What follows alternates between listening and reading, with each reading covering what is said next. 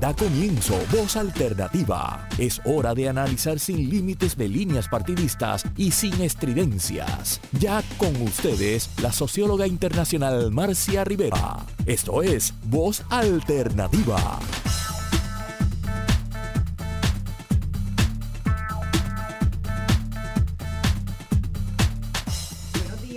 Eh, saludos a todos los que nos están escuchando en la mañana de hoy. Eh, les habla Cecil Blondet de Espacios Abiertos y hoy estaré yo conduciendo junto con el equipo de Espacios Abiertos en sustitución de Marcia Rivera la conducción del programa que hemos titulado El último que se vaya que pague la luz, demografía, migración y economía. Estábamos comentando antes de, de iniciar el programa porque algunos sabemos y otros no necesariamente sabíamos de dónde viene esa frase. Porque muchas veces escuchamos la frase de, el último que se vaya, que apague la luz, ¿verdad? Esa es una frase que nosotros llevamos escuchando y a lo mejor algunos no saben, o algunos de ustedes tampoco del otro lado del, de las ondas radiales no saben de dónde proviene. Hay muchos que, que posiblemente lo sepan. Pero nosotros los más viejitos pues a lo mejor tenemos a veces referencias históricas, pero yo de todas maneras busqué en el Internet y en el Internet eh, hacía la coyuntura y hablaba de, de qué manera la frase de el último que se vaya, que apague la luz, surgió precisamente con una gran migración que hubo de uruguayos en los años 60 y en los 70 al punto pues que en algún momento alguien pensó, bueno, nos vamos a quedar sin gente en el país y fue un graffiti que, pusieron cerca, que pintaron cerca de uno de los aeropuertos de Montevideo. Así que a nosotros nos pareció, bueno, un poquito irónico, pero a la misma vez un poquito eh, muy relevante a la situación que tiene Puerto Rico hoy en día, no solamente en temas de migración y la pérdida de población, que nosotros hemos estado teniendo, cuáles son las consecuencias que tiene ese, ese factor, ¿no? Ese, esa situación histórica, porque yo creo que en la mañana de hoy, en la tarde de hoy estaremos hablando, bueno, de lo bueno y lo malo, ¿no? Y, y por qué uno tiene que estar pendiente de, de, esos temas, por qué nosotros como, como ciudadanos, como personas, nos debe importar. Yo estoy aquí acompañada de un grupo de demógrafos, de estudiosos, de académicos, eh, pues que todo el tiempo están pensando en ese tipo de cosas. Pero nosotros los ciudadanos de a pie, pues a veces pues escuchamos eso como datos, pero no tenemos idea de la magnitud del impacto que puede tener eh, el tener más o menos personas. A veces lo pensamos de forma fácil, ¿no? Como, ah, menos personas quería decir, pues, un tapón más corto para llegar a mi casa por la tarde. Pero bueno, esos son esas son algunas de las cosas que discutiremos en, en el programa de hoy, eh, donde me acompaña, además del equipo de, Espacios Abiertos, que está conmigo Daniel Santamaría Otz, eh, nuestro economista y, director de investigación de Espacios Abiertos, así como Wilmary de Jesús, que está un poquito escondida por allá, pero que fue, que trabaja con nosotros en Espacios Abiertos y también fue la que pensó de qué manera nosotros podíamos abordar este tema. Eh, ella es demógrafa, así que tenía una inclinación particular.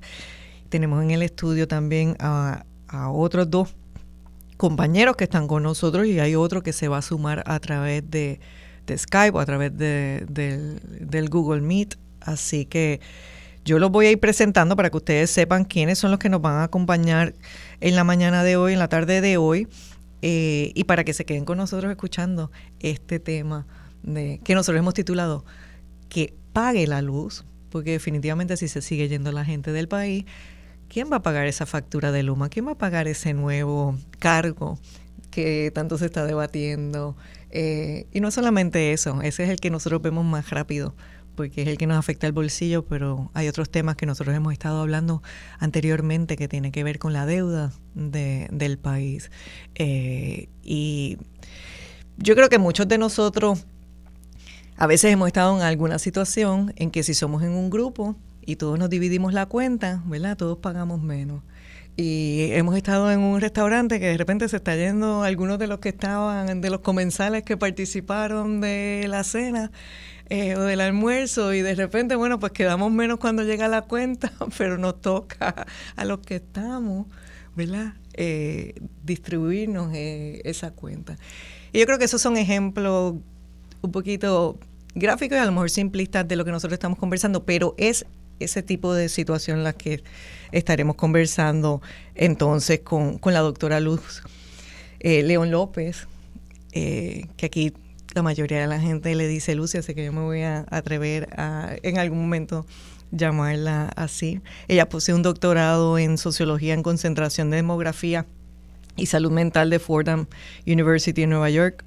Al presente funge como catedrática y coordinadora del programa de demografía de la Escuela Graduada de Salud Pública en el recinto de Ciencias Médicas de nuestra querida Universidad de Puerto Rico. Ha realizado y presentado investigación en distintos temas relacionados con demografía, concentrándose en aquellos que son alusivos al área de migración. También nos acompaña aquí en el estudio Raúl Figueroa, quien es egresado de la Escuela Graduada de Salud Pública del Recinto de Ciencias Médicas, con una maestría en Ciencias en Demografía. Además tiene certificaciones profesionales en Ciencias de Datos y Sistemas de Información Geográfica. Cuenta con 20 años de experiencia como consultor en demografía para agencias públicas y agencias privadas, entidades privadas. Ha sido instructor en métodos estadísticos de epidemiología de la Escuela de Medicina de Ponce y conferenciante invitado en cursos de demografía de, en ciencias médicas igualmente. Tiene distintas publicaciones científicas a su haber, es, autor de dos libros sobre los principales cambios demográficos en Puerto Rico, que se titula uno de ellos Puerto Rico 2000-2010, más allá del censo, y el otro que se titula The Elders Colony. Actualmente es el anfitrión del podcast Mirada Demográfica y el canal de YouTube del mismo nombre. Así que él nos va a ayudar un poquito también a esta conversación. Ahí él habla de, noticias relacionadas y temas demográficos, así que es una persona muy experimentada de hablar en el micrófono y conoce eh, la mentalidad de esa audiencia que tenemos del otro lado para, para conversar, al igual que, que los catedráticos. Yo siempre pienso que un catedrático tiene esa, esa magia de poder conectar con ese estudiantado, con esa otra persona, yo y admiro muchísimo ese, esa destreza que, poca gente tiene de establecer una comunicación de, de educación, ¿no? ¿Verdad? Pero suavemente. Del otro lado, también tenemos, yo digo del otro lado porque del otro lado del mar, eh, bueno, porque si hablando de migración, diáspora, puertorriqueños aquí y allá, como nosotros nos vemos, dónde está la nación, bueno, pues también tenemos nación que está allende de otros mares, eh, así que allí tenemos eh, por vía virtual, tenemos a Alexis Santos, que es doctor en demografía de la Universidad de Texas, profesor también de la Universidad del Estado de Pensilvania, exalumno de la Universidad de Puerto Rico Calle y de la Universidad de Puerto Rico de Río Piedra. Yo insisto siempre en destacar nuestros exalumnos, nuestro... Es increíble el, el producto que sale de nuestra Universidad de Puerto Rico y nosotros siempre que hemos estado en este espacio insistimos en destacar eso porque también sabemos los golpes que ha sentido nuestra Universidad de Puerto Rico recientemente y nosotros tenemos que continuar en pie de lucha para defender el desarrollo de conocimiento en Puerto Rico a través de una universidad pública fuerte. Así que, perdonen las digresiones, pero es que siempre tengo que hacer ese... El doctor Santos ha publicado artículos y dictado charlas sobre salud poblacional y demografía y actualmente es miembro del Comité Nacional Asesor del Censo de los Estados Unidos que nombró el presidente Joe Biden. Así que con esa embocadura, eh, le doy la bienvenida a, todos ustedes. No sé si Daniel, que siempre quiere hacer un, una intro junto conmigo, que a veces hablamos del, del tema de la de cómo está la, la, economía en el país, ¿no? ¿Qué es lo que hemos visto esta semana? ¿Qué es lo que está sobre el... Si tú quisieras hacer alguna nota. Bueno, en primer lugar, dar la bienvenida a, las invitadas y los invitados. va a ser un honor y un placer entender, comprender, asimilar un poquito más eh, los conceptos de demografía y qué está ocurriendo en Puerto Rico. Creo que todo el mundo está eh, muy atento a estos temas y quizá incluso deberíamos estarlo más. Sobre el tema económico, muy brevemente, sabemos que esta semana eh, muy probablemente la Junta de Supervisión Fiscal va a estar publicando su noveno plan fiscal. Parece mentira que ya hayamos tenido ocho a nuestras espaldas. Y vamos a estar muy atentos en distintas dimensiones, ¿verdad? Tenemos eh, una reforma, una propuesta, mejor dicho, de reforma contributiva eh, recientemente lanzada por el Ejecutivo a expensas de que la Asamblea Legislativa eh, le dé paso y sobre todo, sobre todo y, no menos importante, que la Junta de Supervisión Fiscal le dé el visto bueno. Así que semanas muy intensas de, de mucho movimiento en la Asamblea Legislativa eh, con la aprobación del futuro presupuesto. Estamos en un momento que ya veníamos, no solamente nosotros, yo creo que muchos otros economistas o, personas que siguen eh, en detalle la realidad fiscal y económica de Puerto Rico, vivimos un momento eh, coyunturalmente explosivo en cuanto a entrada de fondos federales, aumento de recaudos, recaudos por encima de lo proyectado. Eh, y creo que lo que toca un poquito es eh, tratar de serenarse un poco, entender qué eso significa en el medio y largo plazo. Puerto Rico tiene, como muchas otras economías, muchos desafíos y pienso que es un momento para reflexionar y tomar decisiones eh, que acompañen a, esos ¿verdad? Eh, crecimientos o proyecciones de crecimientos de medio y largo plazo y no centrarnos tanto en la coyuntura que esperábamos, que ya eh, veníamos anunciando de hace tiempo, con lo que es la llegada de fondos federales que ha tardado más de lo necesario, una reconstrucción que lleva también su, su retraso.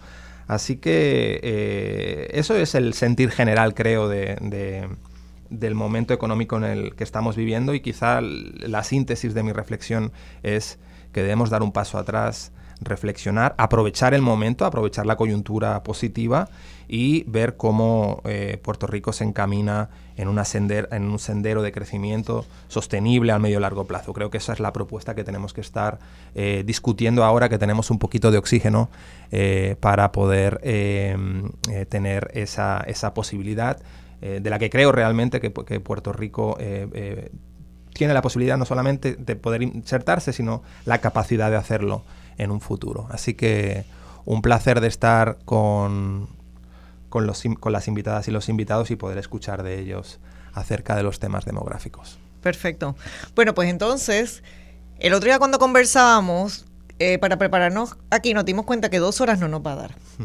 Pero vamos a tratar de ver qué nosotros podemos en las próximas dos horas eh, conocer. Y para insertarnos en el tema, me parece que sería eh, apropiado pues que Raúl nos diera, eh, nos presentara datos, ¿no? Eh, sobre cuál en realidad es la situación actual de Puerto Rico respecto a nuestra demografía. Sí, saludos, buenos días a todos. Eh, pues mira, es sencillo, Puerto Rico está perdiendo población, lo, más importante que la gente tiene que saber, está perdiendo población y está envejeciendo. ¿Y por qué está ocurriendo esto? Pues mira, la migración es un factor bien importante sobre todo durante la, década pasada y principios de estos, de estos últimos años, también ha, sido principalmente el factor principal. Eh, sobre todo luego de Huracán María hubo mucha gente que salió, pero luego entraron. Pero en términos generales siempre sale más gente de la que entra.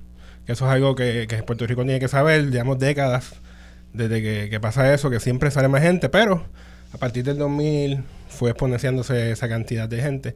Y a partir del 2014 empezamos a perder población. Eh, estamos hablando de que el, censo del año 2010 eh, fue el primer censo donde tuvimos una baja en población. En el 2000 tuvimos una población de 3, millones, 3.8 millones de habitantes y bajó a 3, millones 725 mil habitantes más o menos.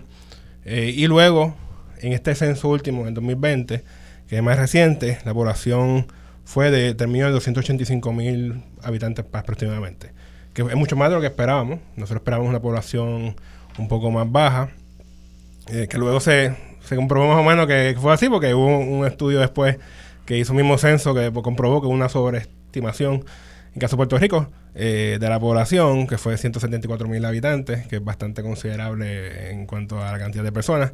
Tenemos de prestación de la, a Puerto Rico le conviene un poco eso, porque nos va a dar más presupuesto, ¿verdad? Y más, y más dinero a diferentes áreas. Así que en ese sentido estuvo bueno. Pero los últimos años también, además de la migración, pues entonces tenemos el factor de que está muriendo más gente de la que están haciendo. Estamos hablando de que a partir del 2016 empezó en Puerto Rico, en términos generales, a morir más gente de la que estaba naciendo. Y en el 2010 fue el primer municipio, eh, Mayagüez, en Puerto Rico, que empezó a perder población, o sea, nacieron menos de los que fallecieron. Y luego se han añadido municipios y ya prácticamente ya todos los municipios tienen más muertes que nacimientos.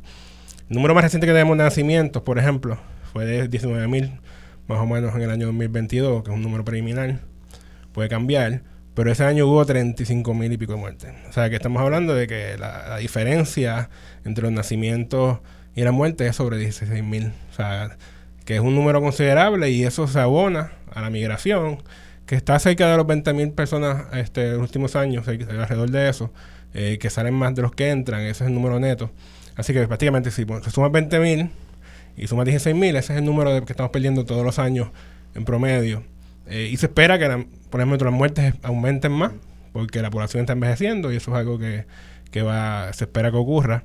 Eh, a pesar de que la población está bajando, ese número de personas mayores es el, único grupo prácticamente en Puerto Rico que está aumentando, así que esperamos que las muertes aumenten por eso y los nacimientos, pues no vemos todavía la forma de que esa tasa de natalidad que en caso de Puerto Rico es .91, el último número que, calculó la, profesora Judy Rodríguez, .91, o sea que está menos de un hijo por mujer en su vida reproductiva y estamos hablando de que el país a nivel mundial la tasa más baja ahora mismo es Corea del Sur con .78 así que estamos ahí estamos ahí entre los, los países con la tasa de natalidad en este caso territorio con la tasa de natalidad más baja y, es algo que no vemos todavía cómo se vaya se va a tener.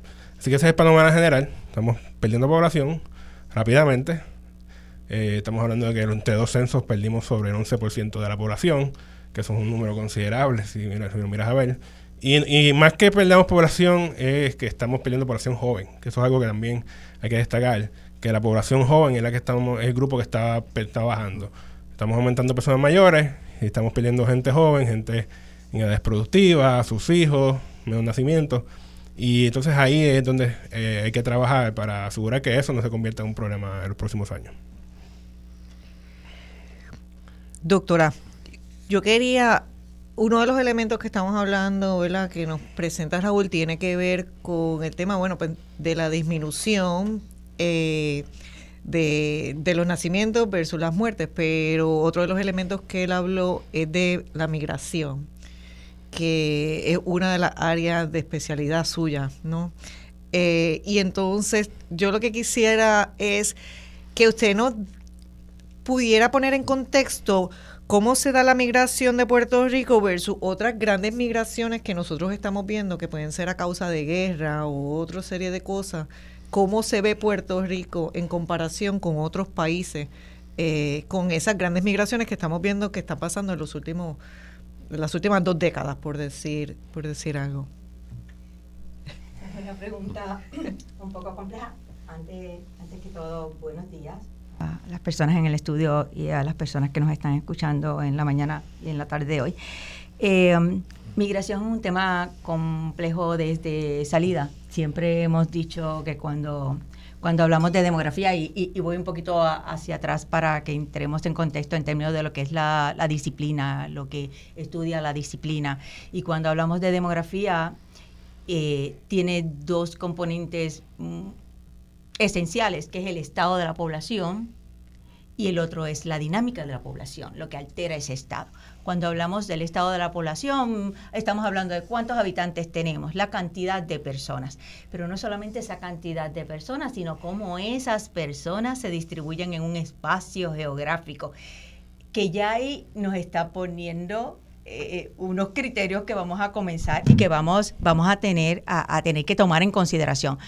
No es solamente cuántos somos, sino cómo nos distribuimos y um, la otra característica, la, el otro componente es las características de la población. Y los demógrafos estudian muchísimas características que nosotros le llamamos sociodemográficas, pero que le pedimos a los, economistas prestados muchas de ellas para utilizarlas, pero las variables principales en el área de demografía es la estructura de edad y sexo eh, y todo debe estar cruzado por, por edad y sexo. Y cuando nos referimos a la dinámica de la población, nos referimos a estas tres variables que producen cambio en el Estado, que son los que nacen, los que mueren y los que migran. Cuando hablamos de nacimiento y muerte, pues como que no hay mucha duda. Naces y la gente tienes un certificado de nacimiento y la gente como que está claro de que tú existes. De hecho, si no tienes ese certificado de nacimiento, no existes. Y lo mismo sucede con la mortalidad, dentro de la complejidad que tiene, que tiene la variable. Eh, mueres, tienes tu certificado de, nacimiento, tu línea de vida acabó por salida precisamente de, la vida, pero cuando hablamos de migración, eh, esto se complica un poco. Y se complica un poco desde el comienzo, desde qué es la migración.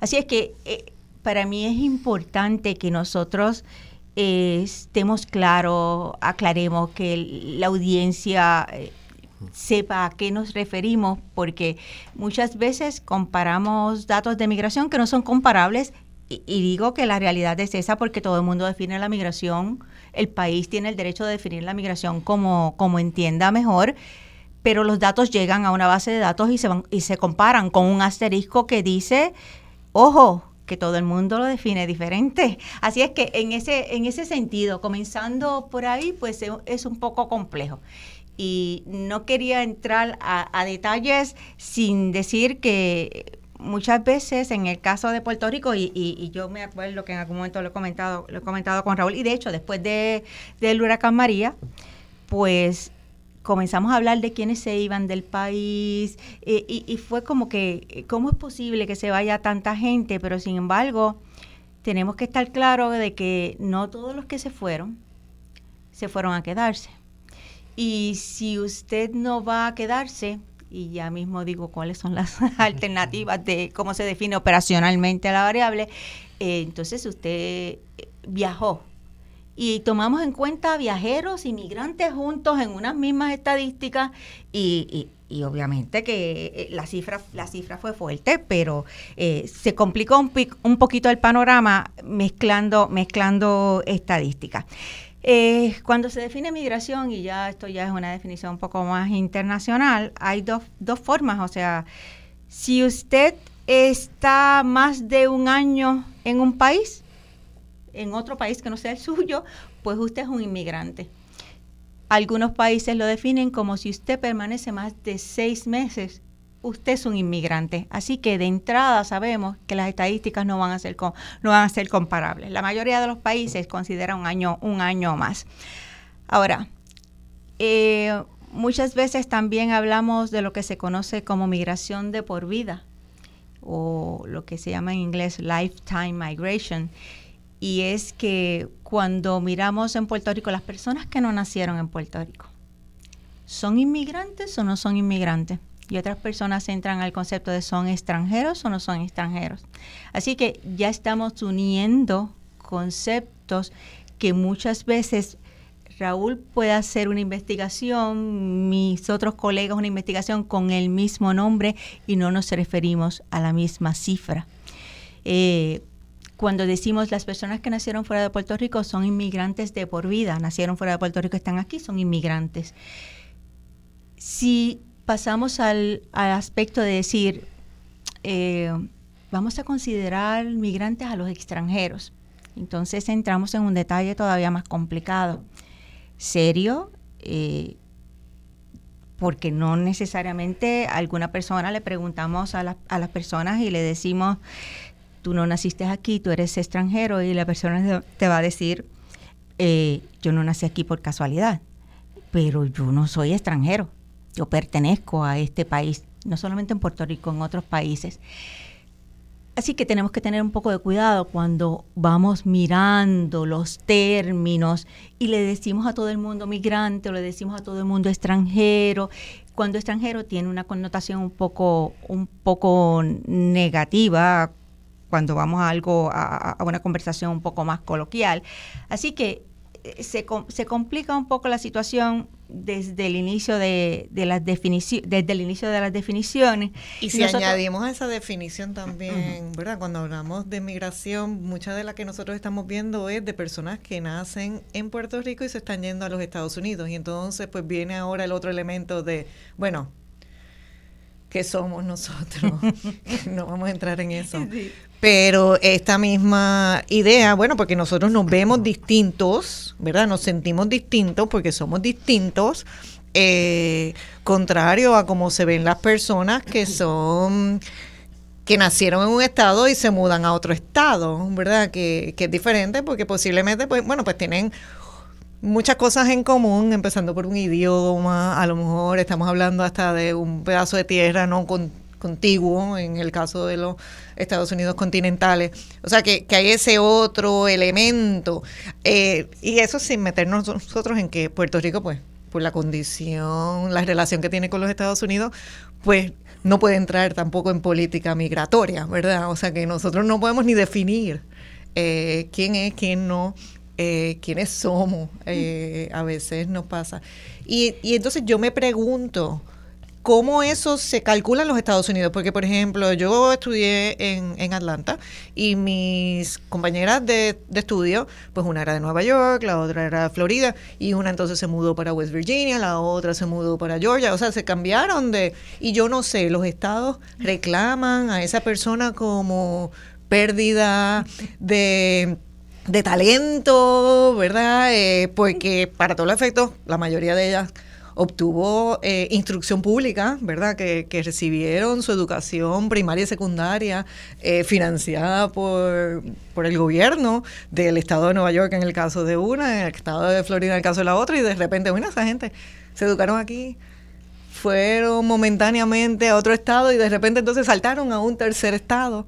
Eh, ¿Eso se contabiliza? Sí, sí. Eh, Cecil, Cecil ha traído muchos temas en uno y, y, complejos porque toca una fibra que ella dice que no queremos entrar, pero es que hay que entrar. O sea, no, no, no, no nos los quitamos de encima. El hecho de cómo Puerto Rico está asociado con los Estados Unidos y de ahí parte el que, no estoy diciendo que, que, Raúl lo, lo haga, de, ahí parte el que, eh, que los mismos demógrafos puedan decir, estamos trabajando migración interna. Estamos trabajando migración interna. ¿Y de quiénes están hablando? De los que se fueron a Florida.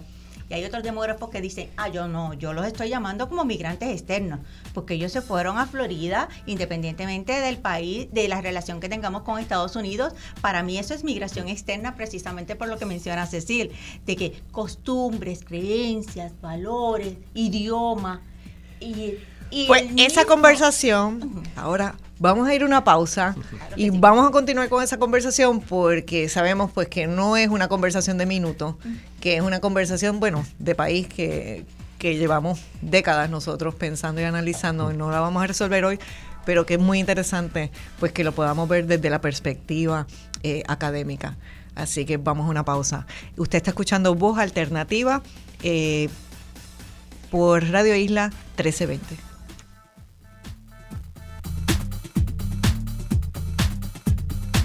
Tardes. Usted está escuchando Voz Alternativa. Les habla Cecil Blondet de Espacios Abiertos, hoy en sustitución de Marcia Rivera, que nos ha prestado una vez más este espacio para tener una conversación con su radio audiencia. Así que estamos hoy conversando sobre demografía, migración y, y economía. Y hemos titulado este programa, un poquito ahí jugando con, con una frase muy coloquial, hemos titulado el programa El último que se vaya, que pague la luz. ¿verdad? estamos jugando con, con, esos temas. Y antes de la pausa, estábamos hablando sobre el tema, bueno, se considera migrante un puertorriqueño, una persona que nace en Puerto Rico, bendito, porque esa definición de puertorriqueño, que es precisamente lo que estábamos hablando, puertorriqueña, pues es muy amplia y posiblemente muy subjetiva eh, de cada cual. Pero una persona que nace en Puerto Rico y que se va fuera de Puerto Rico, eh, lo perdemos, estamos hablando de pérdida de talento, entonces tenemos a uno particularmente que hemos invitado a ser parte del panel, que es el doctor Alexis Santos, que precisamente pues es una de esas personas que, que nace en, este, en esta tierra. Y estudia aquí, que también es importante, sale de la Universidad de Puerto Rico. y que sencillamente, bueno, por las circunstancias de la vida, pues se encuentra en otro lugar. Y entonces me gustaría hasta preguntarle a él si cómo, cómo se considera. Yo tengo mi opinión particular. Yo pienso que una persona que nace en Puerto Rico, que de alguna manera, donde quiera que esté, en cualquier parte del mundo, se mantiene conectada a esta isla. No solamente se mantiene conectada con esta isla, sino que produce para adelantar a esta isla. No es una pérdida de talento. Yo pienso que al contrario, que posiblemente es una ganancia para Puerto Rico. Y por eso a veces no podemos solamente ver las cosas en términos de números, sino también pues en todo su, su ámbito pero le cedo el micrófono para que entonces una persona que está viviendo en sí y que estudia todas estas cosas pueda también entonces eh, darnos su opinión. ¿Me escuchan? Sí. Sí, eh, pues mira, buenos días. El primer plot twist que les voy a decir es que eh, yo soy un caso muy interesante de los que describía Lucy, porque yo nací en Estados Unidos, hijo de padres puertorriqueños, y me mudo a Puerto Rico con dos años. Y después eh, crezco en Puerto Rico, estudio en Puerto Rico, entonces, ¿cómo me cuento? Me cuento como inmigrante, me cuento como emigrante, no, no, sé cómo caigo, eh, pero ciertamente me considero puertorriqueño y sigo haciendo trabajo para tratar de entender a Puerto Rico y, y, y entender lo que está pasando y entender estas discusiones de demografía. Y muy contento de estar aquí. Saludos a todos. Y bueno, ¿qué pregunta específica desea que conteste? No, yo creo que, eh, Alexi, eh, parte de lo que habíamos visto en estos últimos días es que habías estado publicando eh, con, tu estudiante de, posgrado una investigación sobre el envejecimiento poblacional y yo creo que hemos, hemos tocado por encima aquí que claramente es un problema, tenemos una población envejecida. Eh, que sabemos que no necesariamente es un problema exclusivo de Puerto Rico en este ejercicio, eh, pero que tenemos unas, unas características bien particulares y nos gustaría un poco que compartas con nosotros qué fue lo que viste en, en ese estudio, qué fue lo que ustedes fueron encontrando. Sí, totalmente. Pues mira, eh, lo que nosotros encontramos en nuestros estudios, ya poniéndole un número a lo que ha pasado en los últimos 20 años, es que Puerto Rico perdió alrededor de, o tiene un déficit de alrededor de 700 mil personas la mayoría de ellos, pues personas en edades eh, que se le considera edades reproductivas y edades productivas, que es entre 16 y los 64. Y también, pues, subsiguiente a eso, también vemos una reducción en la población de 0 a 16, que serían pues, los hijos de estas personas que se fueron.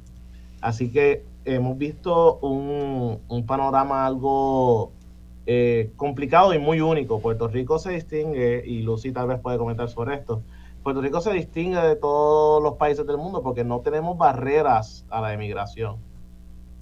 Y, cuando no hay barreras a la emigración, no hay que ir al consulado, no hay que coger un pasaporte, simplemente usted va y compra el pasaje en la, en la, en, la, en la aerolínea que le, más le guste o la más barata y, y ya, y brincó. Y, y como decían las discusiones, ¿Es una migración o es un cambio de zip code? O soy migrante o no soy migrante, o me mudé o soy o, me moví, ¿no? Eh, soy americano, soy ciudadano americano y me moví a Estados Unidos, así que yo no soy inmigrante.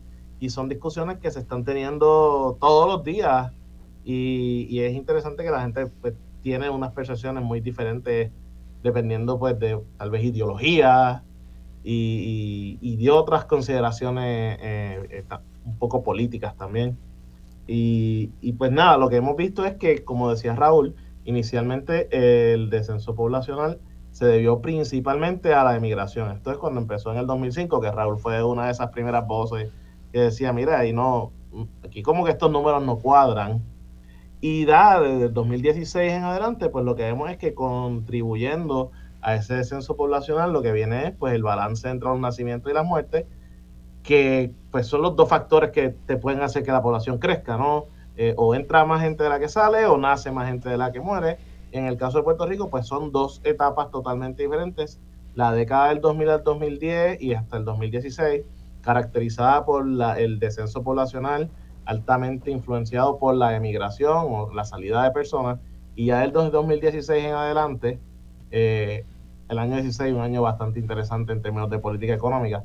Eh, de ahí en adelante, pues ya los nacimientos no sobrepasan a las muertes, que pues complica el asunto. Y nada, Raúl ya habló del, tema de, fecundidad. ¿Y qué hacen, qué hacen otros países, verdad? Porque estamos hablando, este no es el, el primer país, territorio, como queramos definir, isla, donde, jurisdicción, donde pasa una situación así, ¿qué tipo, cuáles son las políticas públicas o que se deben estar pensando o de qué estamos hablando en términos de qué ha sido exitoso en alguna otra jurisdicción alrededor del mundo para revertir, para detener primero, me imagino, y después entonces para revertir una situación como la que nosotros estamos teniendo, que, que no nos damos cuenta porque nos pensamos que no nos está afectando, ¿verdad? Ah, no, bueno, si mis hijos no se han ido, pues no me está afectando. Si, eh, si yo tengo mi trabajo aquí, pues no me está afectando, ¿verdad? Eh, pero sí nos está afectando, porque volvemos al tema de que cuando se vaya el último, que pague la luz, ¿verdad? O sea, porque en la medida en que somos menos, eso sí tiene un efecto en, en la vida, en el costo de vida, en, en, los servicios que nosotros eh, necesitamos y no accedemos. Está todo el tema este, se nos están yendo los médicos, tenemos suficientes médicos, ¿verdad? Pero eso, eso es solamente una parte. ¿Dónde están todos esos ingenieros, esos químicos que nosotros graduábamos cuando aquí habían farmacéuticas y ya no hay el espacio de la farmacéutica? ¿Qué es lo que nosotros tenemos que crear en Puerto Rico para generar? ¿verdad? Volver a lograr pues más ingenieros, más, o sea, ¿dónde se da esa sinergia? ¿Dónde es que se siembra esa primera semilla que necesitamos nosotros para reimpulsar este país a pues no solamente el crecimiento demográfico, sino el crecimiento económico? Claro. Y, y ahí hablamos de qué políticas públicas nosotros como país debemos entonces ir adoptando para, para corregir este tipo de cosas yo creo que, que, una de las cosas que nos gustaría que quizás nos hablen un poco más es, sobre esa parte del, de la ley del reto demográfico. Sabemos que en Puerto Rico ha ido pasando diferentes cosas, se han adoptado diferentes políticas con unas muy exitosas, otras no tan exitosas. Hemos visto que seguimos perdiendo población sin importar qué, pero adicional a eso, eh, o sea, ¿qué ha pasado con esta ley? ¿Cuál es la importancia de tener una política pública que reconozca que tenemos un problema demográfico? Eh, y al final de todo esto, o sea, no podemos sacarlo de contexto, qué efecto tiene eh, las políticas públicas que están siendo implementadas por la Junta de Control Fiscal y, la nueva situación en, en el país en, en, este, en esta situación demográfica que ya ustedes nos han presentado en la mañana de hoy. Si quieres empiezo yo hablando al respecto, ya que soy, yo diría más neutral, ¿verdad? Porque este puedo decir prácticamente lo que me dé la gana sin, sin que tener tantas repercusiones como algunos otros. Eh, mira, realmente la, el reto, primero, esto es algo que está ocurriendo en muchos países. La cuestión de la crisis demográfica, hemos visto noticias recientes en China, Japón, otros países, España, eh, Cuba, yo, todo, esto, todo, esto lo hablo en, en mi podcast también, pero todos estos países están pasando por algo similar a lo de Puerto Rico. La ventaja que muchos de estos países tienen es que la, cuestión económica está mucho mejor que Puerto Rico. O sea, la parte de Puerto Rico es que nosotros, el envejecimiento y todos estos cambios se están dando y nosotros no estamos, estamos económicamente estamos bien mal como país. Y eso pues, esa es la primera parte que entiendo yo que hay que arreglar, la parte económica. Para poder aspirar a que la gente deje de irse de Puerto Rico. Eso es lo primero que hay que trabajar. La parte económica es realmente lo más, lo más importante en este sentido, que hay que trabajar. Eh, y la ley de reto demográfico eh, ¿cómo te digo? Se supone que es una ley de 2010, que se supone que el 2020 ya hiciera un, informe del cual lo hicieron, un informe que realmente no, no es la gran cosa, tiene muchos errores. Eh, es un plan, se llama plan de reto. Es un reto, el informe es un reto. Este, Lo pueden ver si quieren, está en la página de la Junta de Planificación, buscan el plan de retorno demográfico de Puerto Rico y lo van a encontrar, lo pueden leer. Eh, pero tienen cosas que no... Primero, muy bien general, y tiene una, una sugerencia, por ejemplo, Aresi que se fue de Puerto Rico, que nació aquí, estudió aquí y se fue para allá, pues una de las cosas que están poniendo es que la gente que haga eso, pues que devuelva todo el dinero que invirtieron ellos en, en educación, por ejemplo. Su educación de escuela, de escuela y universitaria. O sea, es una de las cosas que está ahí en el plan. También hay tiene mucho desconocimiento porque el plan, por ejemplo, tiene quieren poner dice que se ponga un observatorio de, demografía, ¿verdad? Se, se, genera un observatorio de demografía donde hagan investigadores y hagan investigación, eso está bien. Pero entonces le ponen la parte de que hagan mensualmente estimaciones de este, que se llegue a cómo va la migración mensualmente. Mira, que no se puede hacer eso. No hay forma de hacer eso en Puerto Rico, a menos que tú crees unas herramientas nuevas para poder generar datos de migración a nivel mensual. No podemos hacer eso. Es una de las principales limitaciones que tenemos nosotros para poder hacer proyecciones, hacer otras cosas que nosotros no, podríamos hacer y ahora mismo pues no podemos hacer porque no tenemos los instrumentos para hacerlo. O sea, realmente es un instrumento demográfico, lamentablemente, pues, desde el principio que se implementó esa ley, tuvo problemas. El primer problema que tuvo es que no pusieron demógrafos en el... Tienes una ley de reto demográfico y al principio no tiene demógrafos incluidos. O sea, el programa de demografía no estaba. Tenía arquitectos paisajistas en la ley como parte del comité y no tiene demógrafo. O sea, desde entrada tuvo, tuvo problemas. Y sé que por otra gente he hablado, por ejemplo, yo hablé con Acarón los otros días, que, su opinión, y él dijo, mira, yo di eso como perdido ya. Y es lamentable porque eso es bien importante. O sea, prácticamente estoy diciendo que perdimos 10 años, un montón de iniciativas ahí que muchas de ellas no hacen sentido para Puerto Rico.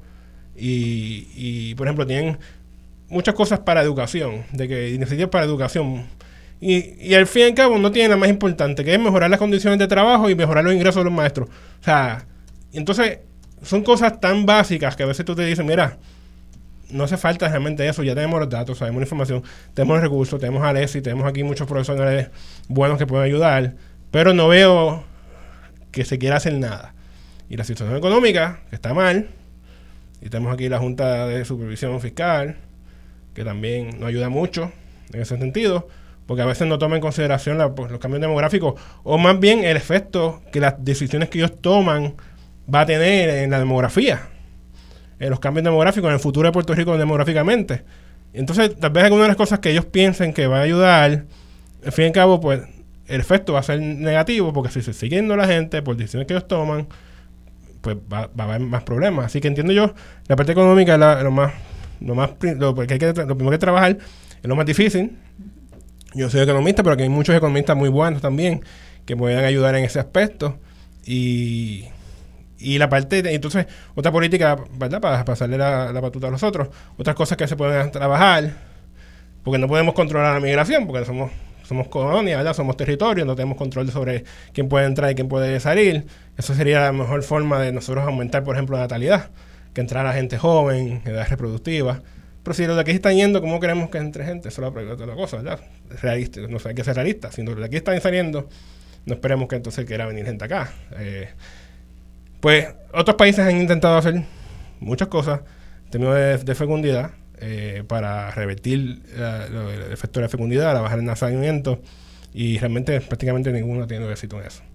Eh, siguen bajando las tasas de fecundidad y lo más que trabaja es migración, pero esa migración se va a un lado y esa, esa área donde están yendo se va a afectar entonces, porque sí, tal vez algunos países desarrollados que pueden ser que atraigan esas esa gente joven en edad reproductiva, que puede ser que aumente su población en un momento dado, pero entonces lo está perdiendo a otro lado, porque a nivel global, eh, aunque siga aumentando la población, eventualmente va a llegar un momento dado en las próximas décadas que va a empezar a, también a bajar la población, porque las tasas de fecundidad están bajando en todos los países y en los países desarrollados, en desarrollo, va a empezar a bajar más grande rápidamente en los próximos años también. Que definitivamente, o sea, ¿dónde está el control de lo que podemos y lo que no podemos hacer? Porque en la literatura podemos encontrar muchas cosas, o sea, de dar incentivos, de hacer diferentes cosas, pero las limitaciones de la realidad económica de Puerto Rico, yo creo que por ahí es que donde íbamos cuando hablábamos eh, y, y, diseñábamos este tema en general, era eh, definitivamente tiene que ir de la mano la discusión de hacia dónde movemos las medidas económicas que estamos implementando en el país y la situación económica que está ocurriendo en general. Yo creo que profesora. Wilma, Wilmari, eh, Cuando mencionas esos elementos, además de lo, de lo que menciona Raúl, pues nos preocupa que lo primero que hay que hacer es retener la gente que tenemos aquí. Yo no quiero ser la que, la que pague la luz. No, no voy a ser, tampoco eh, tengo intenciones de, de, irme, pero es, es, es, algo, es algo serio. O sea, no nos preocupamos por evitar que se vayan, por pasar proyectos y si algún y si hay algún proyecto que han habido proyectos, no pasa. Ese proyecto de ley no pasa. Así es que la gente que ha intentado trabajar con el aspecto de migración sabiendo que uno trata de retener, como le quieran llamar, su talento, sus recursos, eh, aquí, no, aquí no pasa. Eh, um, en algún momento hemos hecho, hemos tenido iniciativas de que regresen los que se han ido, especialmente dándole un incentivos económicos, dándole incentivos en términos de eh, contributivos. Eh, tampoco ha tenido mucho efecto porque es que la situación que tiene Puerto Rico, la crisis económica, la calidad de vida, otros elementos, es tan y tan fuerte que tú puedes hacer el llamado, puedes tener las intenciones, la mejor intención, y ese llamado no tiene efecto. Otros países están haciendo acuerdos. Eh, de migración de retorno, que son la gente que nació en ese país, se fue y son acuerdos entre países, entre países que tienen flujos migratorios altos. Eh, yo cada vez que veo que, que, haya, que hay acuerdos desde Europa hasta Sudamérica, Centroamérica, de gente profesionales que se fueron o que se o que se educaron en otro país para que regresen y son acuerdos entre los gobiernos de Estado y que nosotros nos sentamos aquí y decimos qué acuerdo voy a hacer si yo sé hacia dónde se va nuestra gente, hacia, hacia los Estados Unidos, la, inmensa mayoría se va hacia los Estados Unidos. ¿Qué, es, qué estamos haciendo al respecto? O sea, lo que funciona en otros países no necesariamente funcionan en el caso, en el caso de nosotros. Y hay gente que quiere, hay gente que quiere regresar, o sea, que, que lo expresa, yo quiero, yo quiero regresar, pero ni siquiera las alternativas las tienen para estar, para estar aquí. A mí me parece que estamos veces un poco cruzados de manos en términos de nuestras políticas de migración que otros países la están trabajando. Pensar nada más que Japón,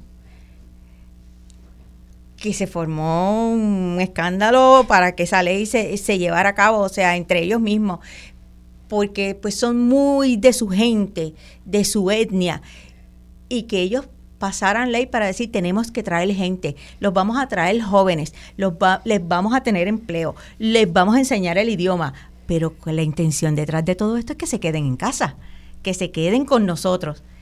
Eh, ¿Podemos nosotros tener las características que tiene Japón para decir voy a traer gente que se queden aquí aunque no tengan el idioma o tengan el idioma si nosotros podemos traer los que tienen el idioma y no los podemos y no los traemos. O sea eh, y por otro lado y yo sé que Alexi también puede hablar algo al respecto en términos de, de, de las de lo que se está haciendo a quién están a quién se está trayendo este país ¿Quiénes son los que pueden venir y tienen incentivos económicos para entrar al país?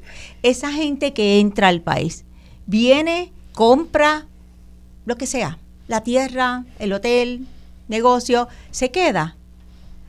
Produce cuántos trabajos. Eh, son, son elementos de qué es lo que yo quiero atraer. Y cada gobierno que se sienta de turno en la mesa, pues tiene sus intereses particulares de a quienes quieren traer a este país. Pero a la misma vez yo no estoy criticando que traigan gente para hacer inversión, es que trae gente para hacer inversión, pero cuida la gente que aquí también quiere hacer inversión, por lo menos de forma igual. Bueno, en el ejercicio hemos visto, eh, hablaba, hablaba un poquito más temprano eh, eh, Dani sobre qué se está haciendo actualmente, que estamos mirando esta semana a nivel económico de los diferentes anuncios que se está dando, el plan fiscal, donde vemos y esperamos unos próximos recortes en el área de educación, donde hay unos recortes eh, a la Universidad de Puerto Rico específicamente, que de hecho cumple hoy 120 años. Eh, el aniversario. Este, el recinto de Río Piedra. Sí, 120 años, la alma mater.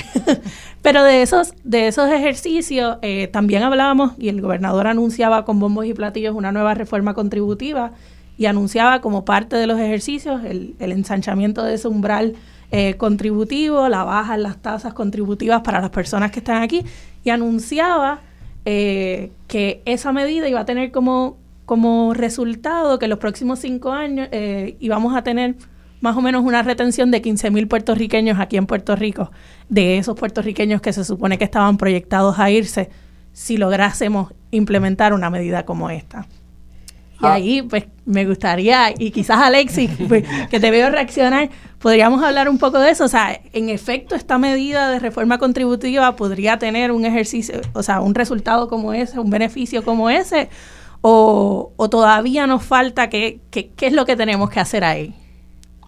Bueno, me río porque te pregunto, ¿quién le dijo a ellos el número de personas que se iba a ir para ellos llegar a los 15 mil? Bueno, hay dos estudios que están apoyando esa reforma contributiva. Eh, y yo creo que eso es algo que tenemos que también comenzar a discutir, ¿no? ¿Quién está haciendo estos estudios? Eh, poderoso amigo Don Dinero, ¿quién le paga a estas personas por hacer estos estudios? ¿Y con qué fin? Y si estos estudios tienen suficientes detalles para personas independientes puedan reproducir esos números.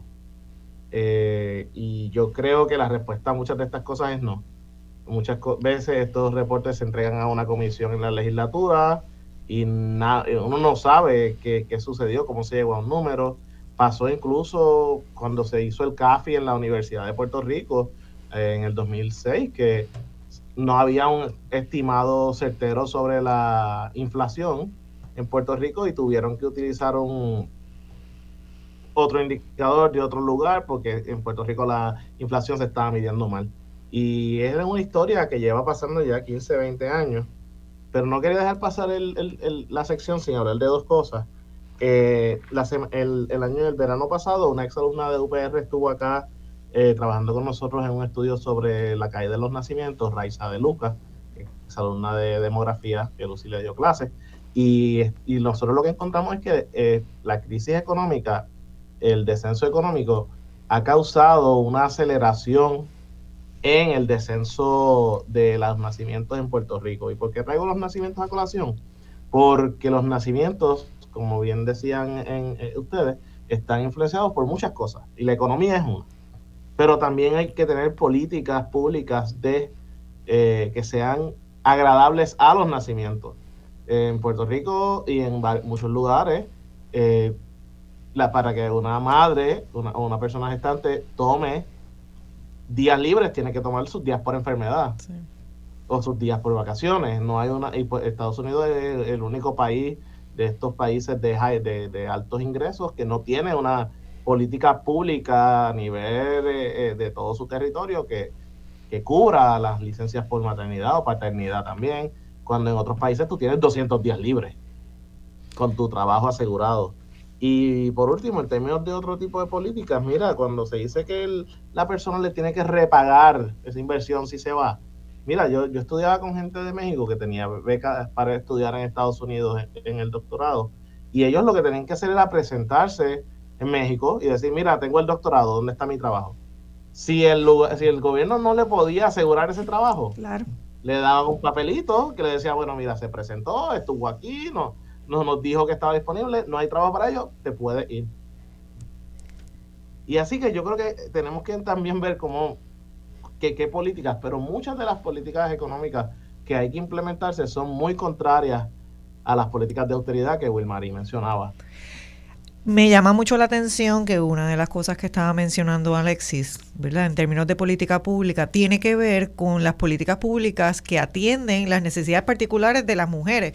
Y la verdad es que nosotros tenemos que pensar, o sea, el, la persona que se puede reproducir es una mujer, indistintamente de, de cualquier otra conversación que nosotros queramos tener. Entonces tenemos una población que la mayoría de nuestra población son mujeres. Sin embargo, no tienen las condiciones de, de trabajo, ¿verdad? No solamente son los días libres, sino también, bueno, la, la posibilidad de gestar un ser, atender ese, ese nacimiento, ayudar. O sea, no tenemos nosotros eh, la atención para poder generar los cuidos que requeriría para que esa persona, que muchas veces es jefa de familia, también, eh, pues entonces pueda generar un ingreso que sea el suficiente para sostener eh, a esos a esos niños, esas niñas, ¿no? Esos, esos infantes. Entonces, en la mente de las personas empieza uno a pensar, bueno, pues es que no puedo, solamente tengo dos manos. Entonces, pues, ¿qué yo puedo hacer con lo que yo, con lo que yo tengo?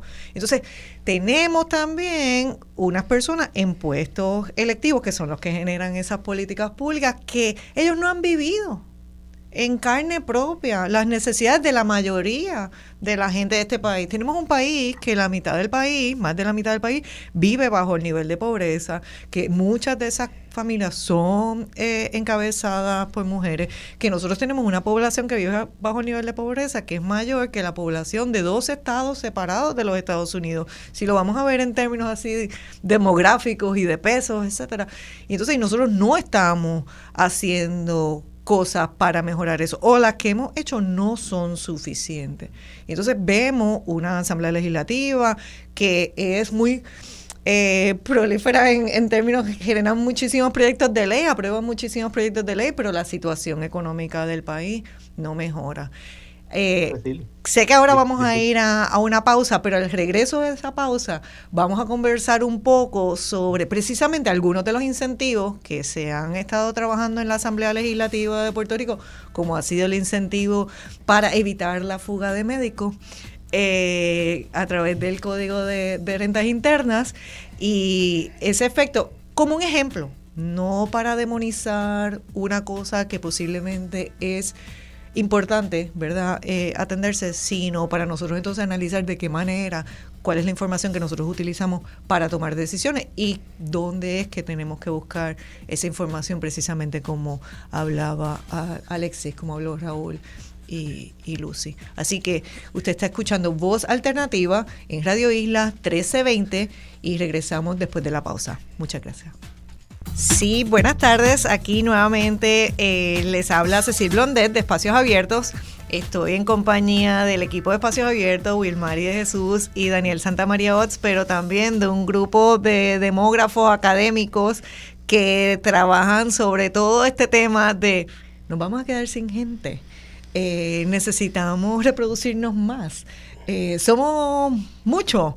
Eh, porque también hay personas que piensan que el planeta está sobre, sobrepoblado, que nosotros entonces somos demasiados, que la situación que existe en el planeta y posiblemente podrían decir, inclusive y la que existe en Puerto Rico, tiene que ver con que hay mucha gente, es mejor que se vaya la gente y entonces los que nos quedemos bregamos. Eh, pero sobre esa, esa conversación que la hemos tenido durante la pasada hora y la continuaremos durante esta próxima hora, pues he traído al ruedo nuevamente a Daniel Santamaría porque dejamos sobre el tapete antes de la, de la pausa el tema de los incentivos, ¿verdad? Algunas de las políticas públicas que utilizan en otros países, pues es incentivar, de qué manera se incentiva, pues que la gente tenga más hijos, de qué manera incentivamos que el que tiene un deseo de irse, una necesidad de irse, pues entonces permanezca, o de qué manera incentivamos el que se fue, que regrese. Y Puerto Rico pues no ha estado ajeno a, ninguno de, de esos temas y pues a veces con más o menos creatividad hemos trabajado algunos proyectos desde el Capitolio de Puerto Rico y recién hablábamos del de la ley de reto demográfico y el resultado que tuvo esa ley, pero ahora pues le pido a Dani un poquito que nos ayude a hacer una introducción sobre el tema de, de lo que son los gastos fiscales, los tax expenditures, ¿no? Esos incentivos que, que Puerto Rico ofrece y que nosotros estamos viendo el tema de los médicos es una cosa que entra y sale en, en la discusión, pero en realidad eso es una ínfima parte de la totalidad gigante de, de los gastos fiscales, que ha sido un tema que Espacios Abiertos ha estado trabajando eh, de manera constante desde el 2017 y que no es por demonizar los incentivos, sino al contrario, nosotros siempre hemos estado hablando de que hay que transparentar cuál es el resultado, que si nosotros estamos incentivando una actividad, una conducta o desincentivando ¿no? Eh, una actividad, una conducta a través de incentivos, aunque pueda sonar contradictorio, pero puede ser así, pues si está teniendo el resultado que nosotros estamos buscando. Eh, sí, no, eh, durante la conversación ha salido eh, en distintas ocasiones, ¿no? ¿Qué herramientas públicas tiene Puerto Rico para hacer, para cambiar comportamientos, comportamientos de corporaciones, comportamientos de individuos, para evitar que aquella persona que te interesa incentivar que se quede en Puerto Rico y que logre aumentar el crecimiento económico se quede, o aquella corporación, aquel pequeño, mediano empresario que tiene arduas dificultades para salir adelante, cómo se lo ponemos, cómo le allanamos el camino para que, para que eh, cree riqueza en Puerto Rico, cree empleo eh, eh, y potencie, ¿verdad?, que, que, la gente no se siga yendo. Esto es algo de Puerto Rico, no, esto es algo de todas las jurisdicciones. Como decía Cecil, los gastos contributivos, que son una herramienta utilizada mundialmente, que consiste básicamente en coger tu código tributario y establecer una serie de privilegios o preferencias a corporaciones o individuos para que cambien su comportamiento. Esto ha creado muchas distorsiones, distorsiones a nivel mundial, donde yo creo que todos los países del mundo están dando cuenta eh, eh, que algo no está yendo del todo bien. Es decir, eh, muchas corporaciones se establecen en un país, crean una actividad, y cuando toca ser más solidarios tributariamente o fiscalmente, tienen la capacidad capacidades que por cierto no tenemos ni el pequeño el pequeño mediano empresario ni el individuo la persona que nos está escuchando. Al final aquí pocos pequeños empresarios se salvan de, pagar sus tributos y pocas personas nos salvamos de pagar las planillas. Pero cuando esto sale eh, a nivel de grandes corporaciones la cosa se sofistica y el mundo, yo pienso que está reflexionando eh, en que esto eh, tiene, que, tiene que tener un límite, tiene que tener un límite porque al final perdemos todos. Y eh, aquí en Puerto Rico, nosotros desde Espacios Abiertos, cuando entramos en un contexto de crisis fiscal y financiera, nos empezamos a preguntar, ¿verdad? Y aquí hablábamos durante toda la conversación de los datos, ¿dónde están los datos? Hablaba Raúl eh, mira, es que hay cosas que no podemos hacer porque sencillamente no tenemos la infraestructura de datos para poder eh, calcular y para poder defendernos y para poder crear política pública, para poder ir a, nuestros, eh, a nuestras políticas y políticos y decir, mira, esto es lo que ocurre, esto es lo que estoy observando y estos son los cambios que hay que hacer. No tenemos visión. Y nosotros hablábamos del presupuesto oculto. El presupuesto oculto de algo que a Espacios Abiertos nos llevó a, ir a, los tribunales eh, eh, para entender cuál es la magnitud de los gastos tributarios en Puerto Rico. Y algo que, que mm, no es que no se haga en el resto de países. en los Estados Unidos, desde la década de los 70, el gobierno federal discute en sus presupuestos cuántos incentivos, cuál es la magnitud de sus incentivos y evalúa cuáles funcionan bien o cuáles no. Cuáles me interesa tener en pérdidas, porque me interesa de manera temporera allanar un camino para una industria que estratégicamente considero que va a desarrollar mi ventaja competitiva, la, mantengo ahí, pero es transparente o hay una conversación con la sociedad de, mira, esto es lo que estamos viendo, este es el compromiso social con esta industria, esto es lo que nos cuesta y esto es lo que queremos nosotros eh, llevar a cabo, ¿no? Y pues los interlocutores, los votantes, al final pasan factura de eso. En Puerto Rico no había esa visibilidad.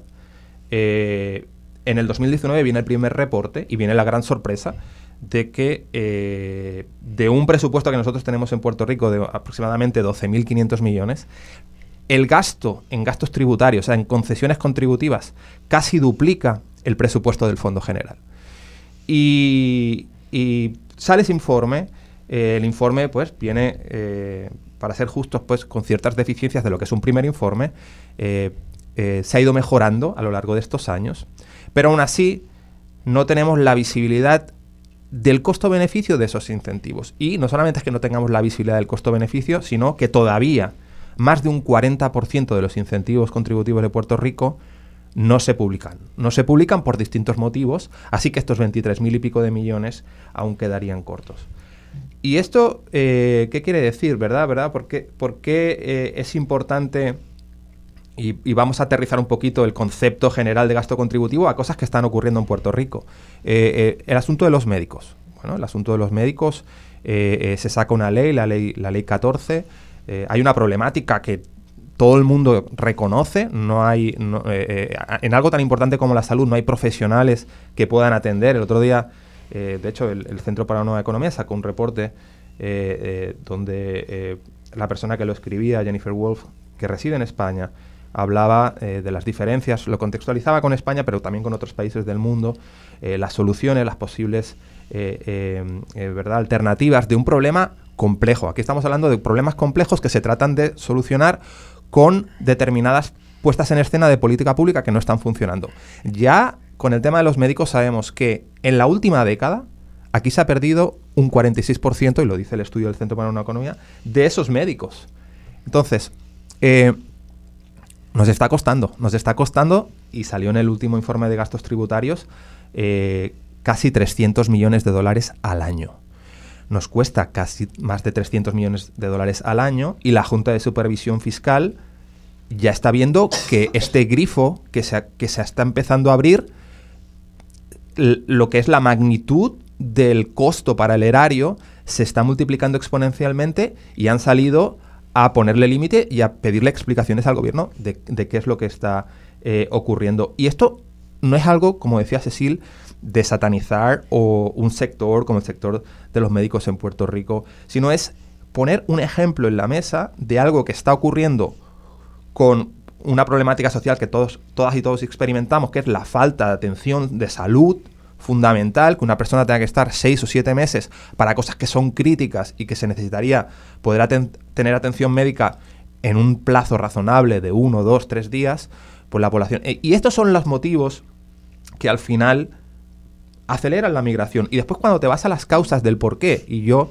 tampoco quiero extenderme mucho aquí, pero hablas con distintos profesionales de la medicina eh, y, te explican, pues ves que las razones son mucho más complejas. O sea, yo tengo mi cuñado que es cirujano cardiotorácico y el otro día venía y me decía, mira, yo no es un tema tributario, o sea, yo me querría quedar en Puerto Rico, es un tema, por ejemplo, en mi caso particular, eh, eh, en una sala de operaciones en Puerto Rico, el mismo trabajo que yo estoy haciendo afuera requeriría que yo trabajara muchas más horas y luego requeriría que yo hiciera muchas cosas que afuera eh, tengo un grupo de enfermeras o, de apoyo eh, que facilita mucho mi trabajo. Y eso es lo fundamental que hace que yo tome una decisión para irme. Y, no, quiero poner este ejemplo, como muchos otros, de cosas que son complejas, que a veces queremos resolver con herramientas contributivas o con, o con en este caso, con, con un incentivo que la realidad es que no está, no está surtiendo el efecto que los políticos y las políticas esperaban.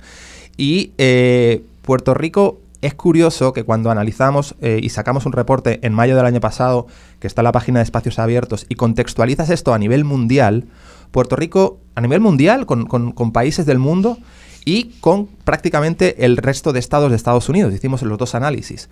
Puerto Rico sale número uno cuando pones los gastos contributivos que utiliza Puerto Rico en función de su del tamaño de su economía o en función de sus recaudos, Puerto Rico sale número uno en todas las dimensiones. Entonces, hablamos de solidaridad, fiscal, hablamos de un momento de crisis, hablamos de un momento en que para que la gente no se vaya, estamos hablando de qué políticas tenemos eh, que hacer, que impulsar. Eh, eh, en el caso, el caso de la mujer es, clarísimo. O sea, si alguien padece y sufre la maternidad, un proceso, ¿verdad?, de, traer un niño o una niña al mundo, es la mujer. ¿Qué servicios hay? Y sobre todo, ¿qué servicios hay a disposición de la mujer para que tenga una posibilidad de sufragar el proceso tan complicado como es el, embarazo y después el, dar a luz?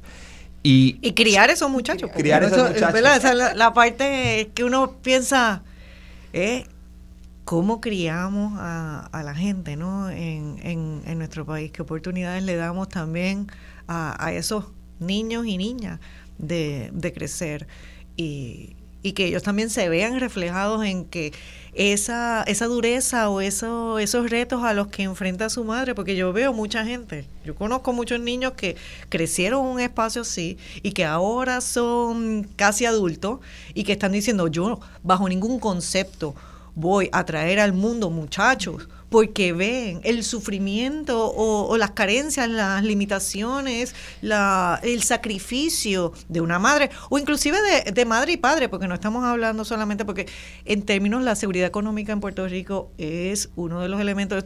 O sea, hablamos de que no queremos que la gente se nos vaya, pero no generamos, como tú dices, el ambiente para que la gente eh, se quiera quedar. Y en un país tan lindo, porque si fuera que nosotros no tenemos los incentivos naturales, pero el incentivo natural existe. Aquí no hay que inventarse ninguna cosa. O sea que la gente que se queda posiblemente parte de eso es por lo que se queda. Pero no tenemos los incentivos que nosotros como, como sociedad, como, como gobierno, tenemos que, ofrecerle a las personas. No sé si ¿Alguno de ustedes quiere? En ese, en ese sentido, Cecilia, cuando uno eh, conectando con lo, con lo que hablaste ahorita, siempre comienzo en mi curso de introducción por preguntarle a los estudiantes, ¿ustedes piensan que somos muchos, pocos, demasiados, suficientes? Eh, ¿Cómo lo ven? Y mucha gente dice que son, muchos de los estudiantes dicen que somos ya demasiados. Y después si le hace la segunda pregunta, ¿cuántos algunos piensan tener hijos? Las manos no salen en, en, esta, en esta generación. Eh, y uno lo, lo pregunta, en, eh, eh, esta es la gente de demografía, que sabe lo que, tiene una idea de por qué está aquí. Pero cuando miramos lo que está, eh, lo que sucede en otros países, ocurre lo mismo. O sea, cuando miramos, por ejemplo, China, eh, los últimos, las últimas encuestas, ellas muy claras dicen, no vamos a tener hijos. No vamos a tener hijos porque aquí es imposible por el costo, pero además señalan que no vamos a tener hijos porque nosotros no tenemos ni la igualdad, ni las oportunidades económicas, ni las oportunidades de empleo.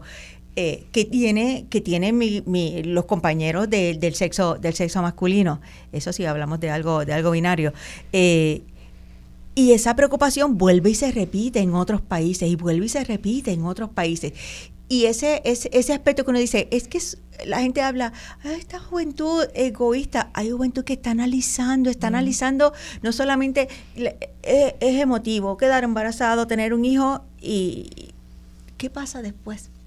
porque todo el mundo, eh, eh, y no quiero entrar en que está en contra aborto, no del aborto, pero eh, está unido. todo el mundo dice, ok, ¿qué, ¿qué, pasa después? ¿Quién me ayuda con mi hijo? ¿Quién me ayuda a criarlo? ¿Quién me aplaude el primer grado? ¿Me ayuda, me, me ayuda a graduarlo? ¿Me ayuda con la universidad? Y por otro lado, los incentivos que tienen, que, que han tenido otros países, que le han dicho, hoy te pagamos hasta la educación completa, también parte de la universidad. Y las mujeres dicen, no, te, pagamos cuido. Mm, no, es, que, eh, por ejemplo, Francia, que ha intentado y que tiene unos servicios médicos que te dicen, si tú necesitas servicios médicos, vamos, vamos a, te buscamos los servicios médicos, no los tienes que pagar. No, la mujer dice no, porque son tantos los elementos que están envueltos.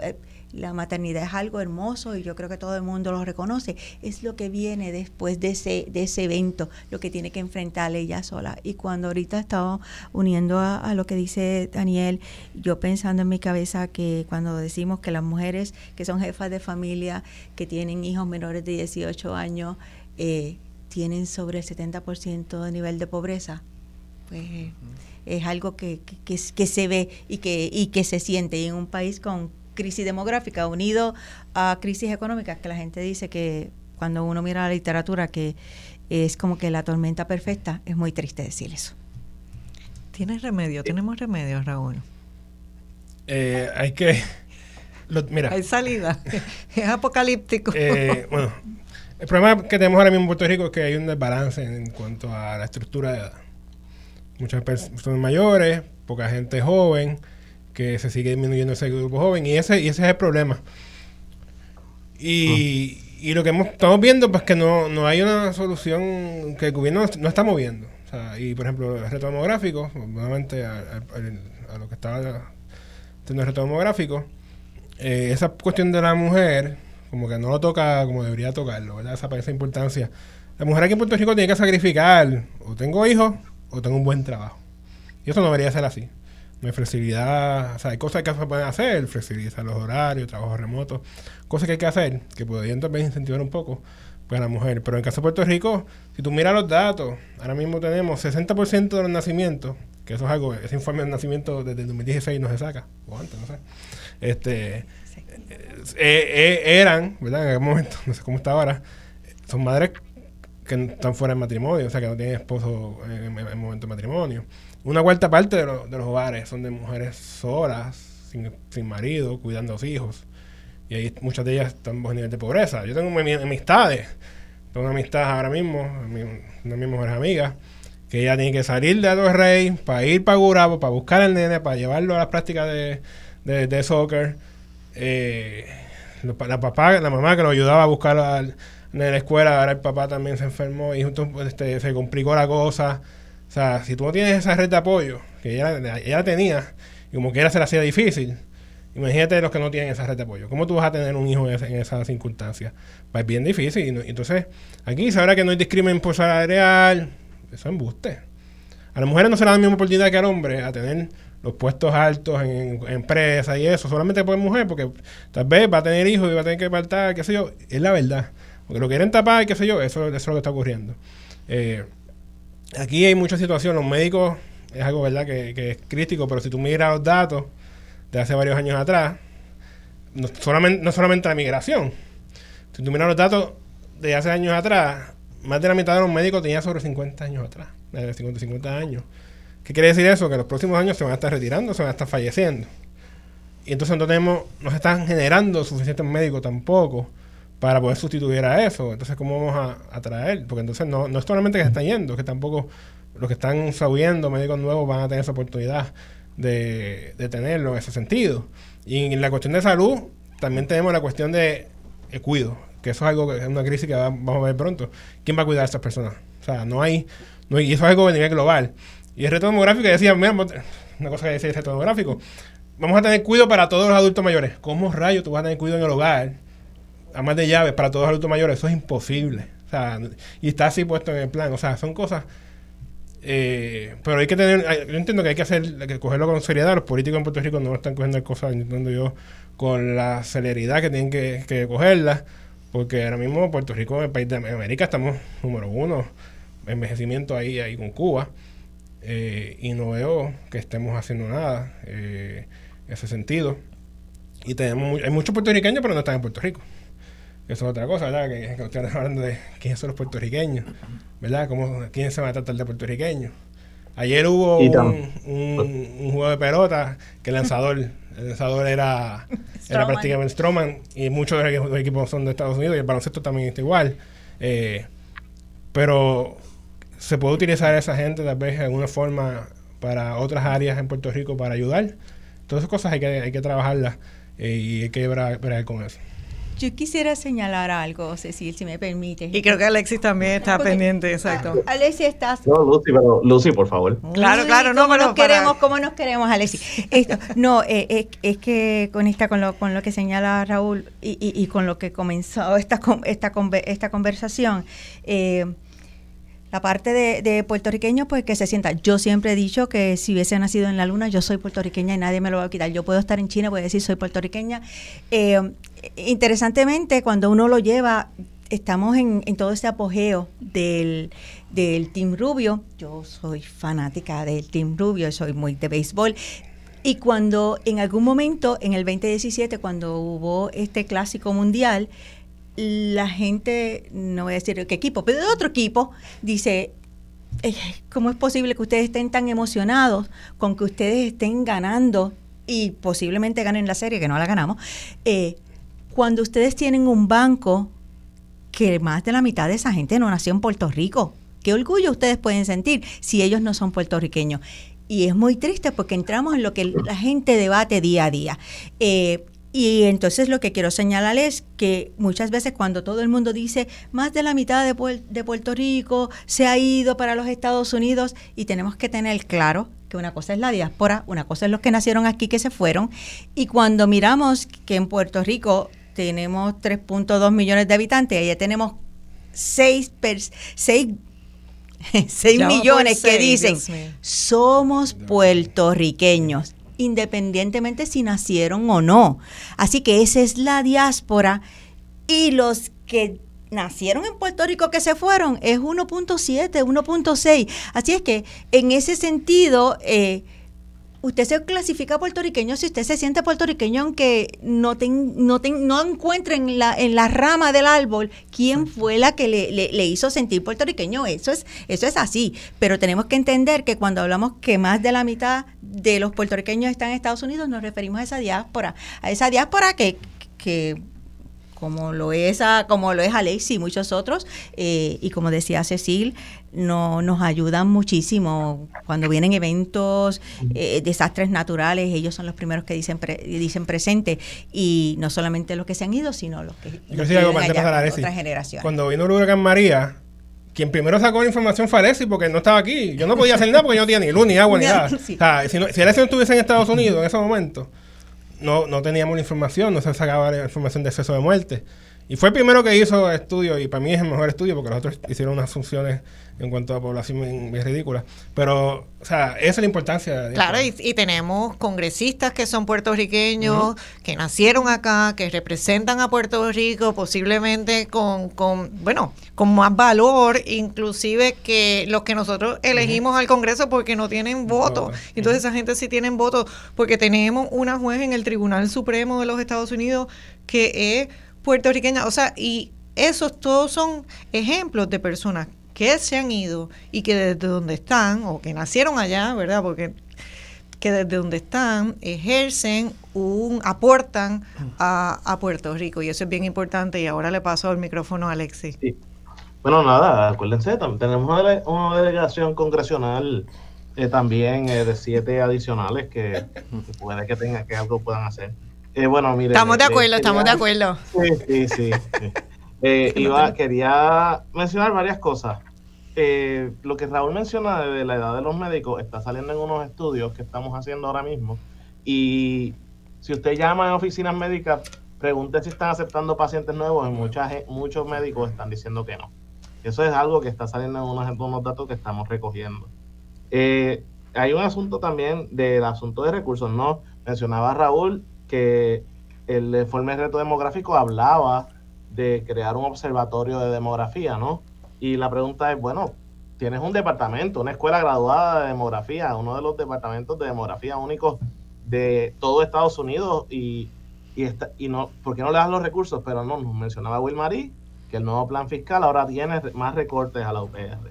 Eh, Cecil, mencionabas el asunto de, de la belleza ambiental, que no hay que inventar mucho, pero sabemos que ahora mismo los datos están rampantes sobre los crímenes ambientales y, las violaciones a los códigos de construcción. Ahora mismo el campamento Pelícano y lo que está sucediendo en la cueva de las golondrinas y demás. Así que por todos lados, o sea, hay, una desconexión con el contrato social que tenemos y ciertamente los incentivos que se estaban mencionando anteriormente y no lo quería dejar pasar y si me quieren cortar después del Zoom no tengo problema pero eh, eh, los incentivos que se están dando no se están evaluando. Nosotros hicimos un estudio de la efectividad de la ley 22 y no es efectiva, no ha creado empleos, no ha producido lo que se predica que se hace, es simplemente un, eh, es una ilusión, pero esta gente se le está dando una voz demasiado grande en decir que mira todo lo que estamos haciendo por Puerto Rico, cuando los datos no apoyan que esta ley ha sido efectiva. Y por último, y para hablar de algo que Raúl mencionó, si uno, si, y Lucy también lo mencionó, eh, si, uno, si miramos las decisiones que la gente está tomando de reproducirse o no, 0 y 1, los puertorriqueños no, se, no nos estamos tampoco reproduciendo en Estados Unidos. La tasa de fecundidad es también muy baja entre los puertorriqueños de Estados Unidos. Así que hay algo que está pasando, hay una desconexión, hay, una, hay unos procesos de análisis muy grandes que ahora mismo estas generaciones que venimos subiendo, y digo venimos porque todavía pienso eso, pero las que vienen subiendo, que están llevando a cabo una serie de análisis que antes no se, no se tomaban y que ahora mismo pues dice, pues mire, si tengo, tengo uno y se acabó. Y es algo que tenemos que comenzar a, dialogar porque también nos hemos dado cuenta que, por ejemplo, en Puerto Rico las personas que están teniendo hijos son personas sobre 25 años, no son las personas que tradicionalmente eh, eh, eh, veíamos como el perfil de una madre. Así que hay un asunto de que se está posponiendo la fecundidad entre las que lo están haciendo. Creo que quizás eso nos lleva a que hablemos después de la pausa del, tema que, que, estábamos discutiendo. O sea, ahora qué, luego de que hablamos de toda esta situación que, que, estamos teniendo, y está bien interesante la discusión sobre, sobre, la reproducción y demás, yo creo que en mi grupo de amistades yo apenas estoy en, precisamente en esa edad de, de donde hay que tomar decisiones sobre si, si vas a decirle que sí a, aceptar la maternidad o no. Eh, y muchos de mi grupo de amistades, les adelanto, simplemente han optado por o retrasar ese proceso lo más posible, que también tiene unos problemas a nivel de fecundidad y de retos eh, cuando tenemos ese grupo de apoyos y demás. Eh, o simplemente decir, yo no, no voy a tener hijos, voy a optar por no tener hijos. Pero creo que es una discusión que tenemos que tener específicamente con los nuevos planes fiscales que se van a estar aprobando por la parte de la Junta, la decisión de la del tribunal de decirle echar para atrás la reforma laboral, que no lo hemos tocado aquí, creo que podemos tocarlo luego de la pausa cuando, cuando regresemos. Y esto es Voz Alternativa y estamos en, Radio, Isla.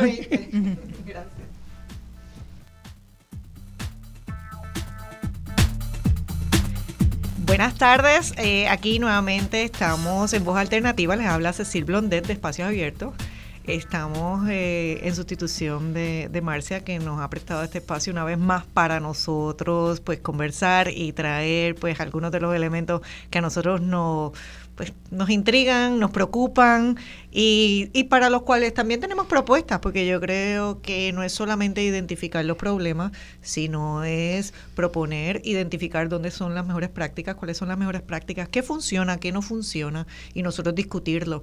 Creo que esa es una de las de las limitaciones que tiene nuestra discusión pública hoy en día, que nos damos mucho a tener una opinión pero no estamos tan abiertos a escuchar de otras opiniones, pero sobre todo de escuchar opiniones que están basadas en datos, ¿no? En, información, el utilizar información para tomar decisión y, y, pues a lo mejor uno puede tener una inclinación particular por X o por Y, por, por, por su género, por su crianza, por su lugar de nacimiento, por su profesión, eh, por lo que sea.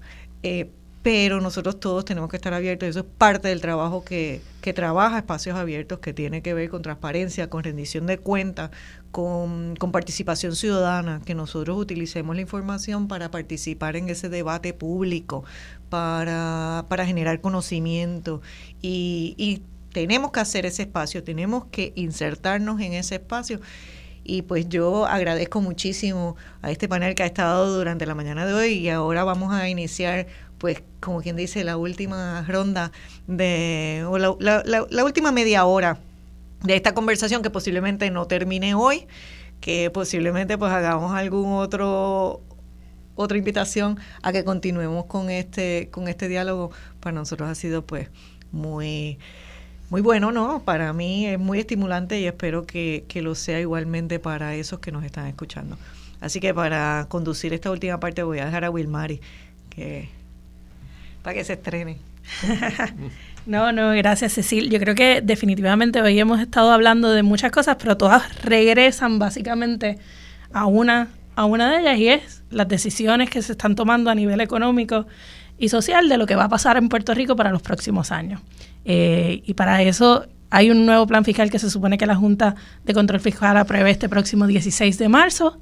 Eh, que el gobierno tiene que presentar y yo creo que Daniel ahí nos puede hablar un poquito más de eso, pero definitivamente que es una de las discusiones que tenemos que tener, que tenemos que ponerle el ojo a lo que está ocurriendo ahí y estar bien atentos a la situación, porque ya vimos que el Tribunal Federal echó para atrás la reforma laboral que lo que venía era un poco a devolver un poco de los, de los de los derechos laborales que se habían identificado eh, y que se habían intentado devolver luego de aquella de aquella primera reforma laboral que eliminó pues días de vacaciones, extendió esa, esa, esa, ese proceso de las permanencias, entre muchas otras cosas que son bien dañinas y que contribuyen a lo que hablábamos de, la de, de perder calidad de vida en el ejercicio eh, de lo que está ocurriendo en el país y cómo apoyamos entonces a nuestra gente para que se quede, para que se reproduzca y demás yo quería añadir que no olvidemos que cuando estábamos hablando de sostenibilidad de la deuda, ¿verdad? Eh, en términos no solamente del plan fiscal, sino en términos de lo que la deuda, lo que puede pagar Puerto Rico, estaba basado también en unos números de población que todo el tiempo nosotros también estuvimos llamando la atención de, ojo, cuáles son los números, cuáles son esas proyecciones a 20, a 30 años que se están haciendo, basada en qué. Y entonces ya ahí se cerraron unos acuerdos basados en unos números, pues que mucha gente cuestionó y que lamentablemente, bueno, pues eh, algunos otros que estaban en el poder, en, en, o sea, que eran los que podían tomar la decisión, eh, pues obviaron. Y, y, con eso tendremos que bregar también. Sí, y, y, toda la conversación ha girado, ¿verdad?, en torno a, el desafío demográfico y el desafío, el desafío demográfico se torna un problema en cuanto se torna un problema económico, ¿verdad? O sea, todas las, eh, eh, eh, todos las portadas de los medios de comunicación o, los desafíos vienen en cuanto hay una falta de sostenibilidad económica de, estos retos. Y yo creo que lo importante para, ¿verdad? Y esto es un poco mi cierre, la solución, cuando uno se fija, si, si estamos viendo que en distintas economías es un problema local generalizado, lo que tenemos es un problema global. Y si tenemos un problema global, las soluciones deben ser globales. Y ahora mismo incluso cuando hablamos del impuesto mínimo internacional a las grandes corporaciones del 15%, que, que ya se está hablando de que quizá no sea del todo suficiente, pero la conversación va hacia ahí, ¿verdad? Porque eh, al final, y independientemente de que uno pueda tener una visión ideológica de un lado o de otro, desde el punto de vista de las grandes corporaciones también, eh, lo que interesa es que sus productos se vendan. Y si no, y si no crecen, eh, si no tenemos una población creciendo, eh, pues sus, beneficios van a estar menguando y su viabilidad del negocio pues, pues no, no, no va a ser posible. Así que yo creo que lo fundamental es, tiene que haber un consenso global, unas soluciones globales y después la carga contributiva, sin duda, no puede seguir cayendo, porque cuando hablamos de que venga el gobierno y financie tal, tal servicio, al final, ¿qué ocurre? La movilidad de trabajo, o sea, como hablaba al principio, ¿no? O sea, nadie se escapa de la planilla, el pequeño empresario no se escapa, pero sí es cierto que las movilidades de capital grande hay muchos subterfugios y muchas capacidades de evadir impuestos y todas las economías, yo creo que el, G20 se ha sentado al final, o sea, lo que es un beneficio para ti hoy es un problema para mí hoy y al revés, o sea, y es algo que va confluyendo y al final tenemos un problema todos y tenemos que sentarnos a la mesa y dar con una solución. Así que yo creo que las conversaciones eh, se tienen que dar, pero las soluciones tienen que ser globales. Sobre el plan fiscal, muy rápidamente, sí, esta semana viene el plan fiscal.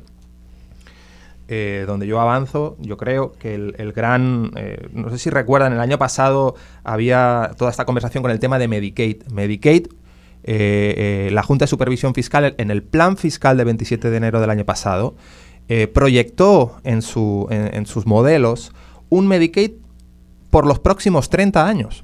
Un Medicaid de unos 3.000 millones que no llegaba durante los... por una decisión y, y, y, así es que lo hace la Junta. La Junta coge y lo que tiene rango de ley o decisión parecido a rango de ley lo incorpora en sus modelos. Ese es su criterio y es un criterio válido. Pero ahora ¿qué tenemos? Que la decisión de Medicaid está garantizada durante los próximos cinco años, única exclusivamente.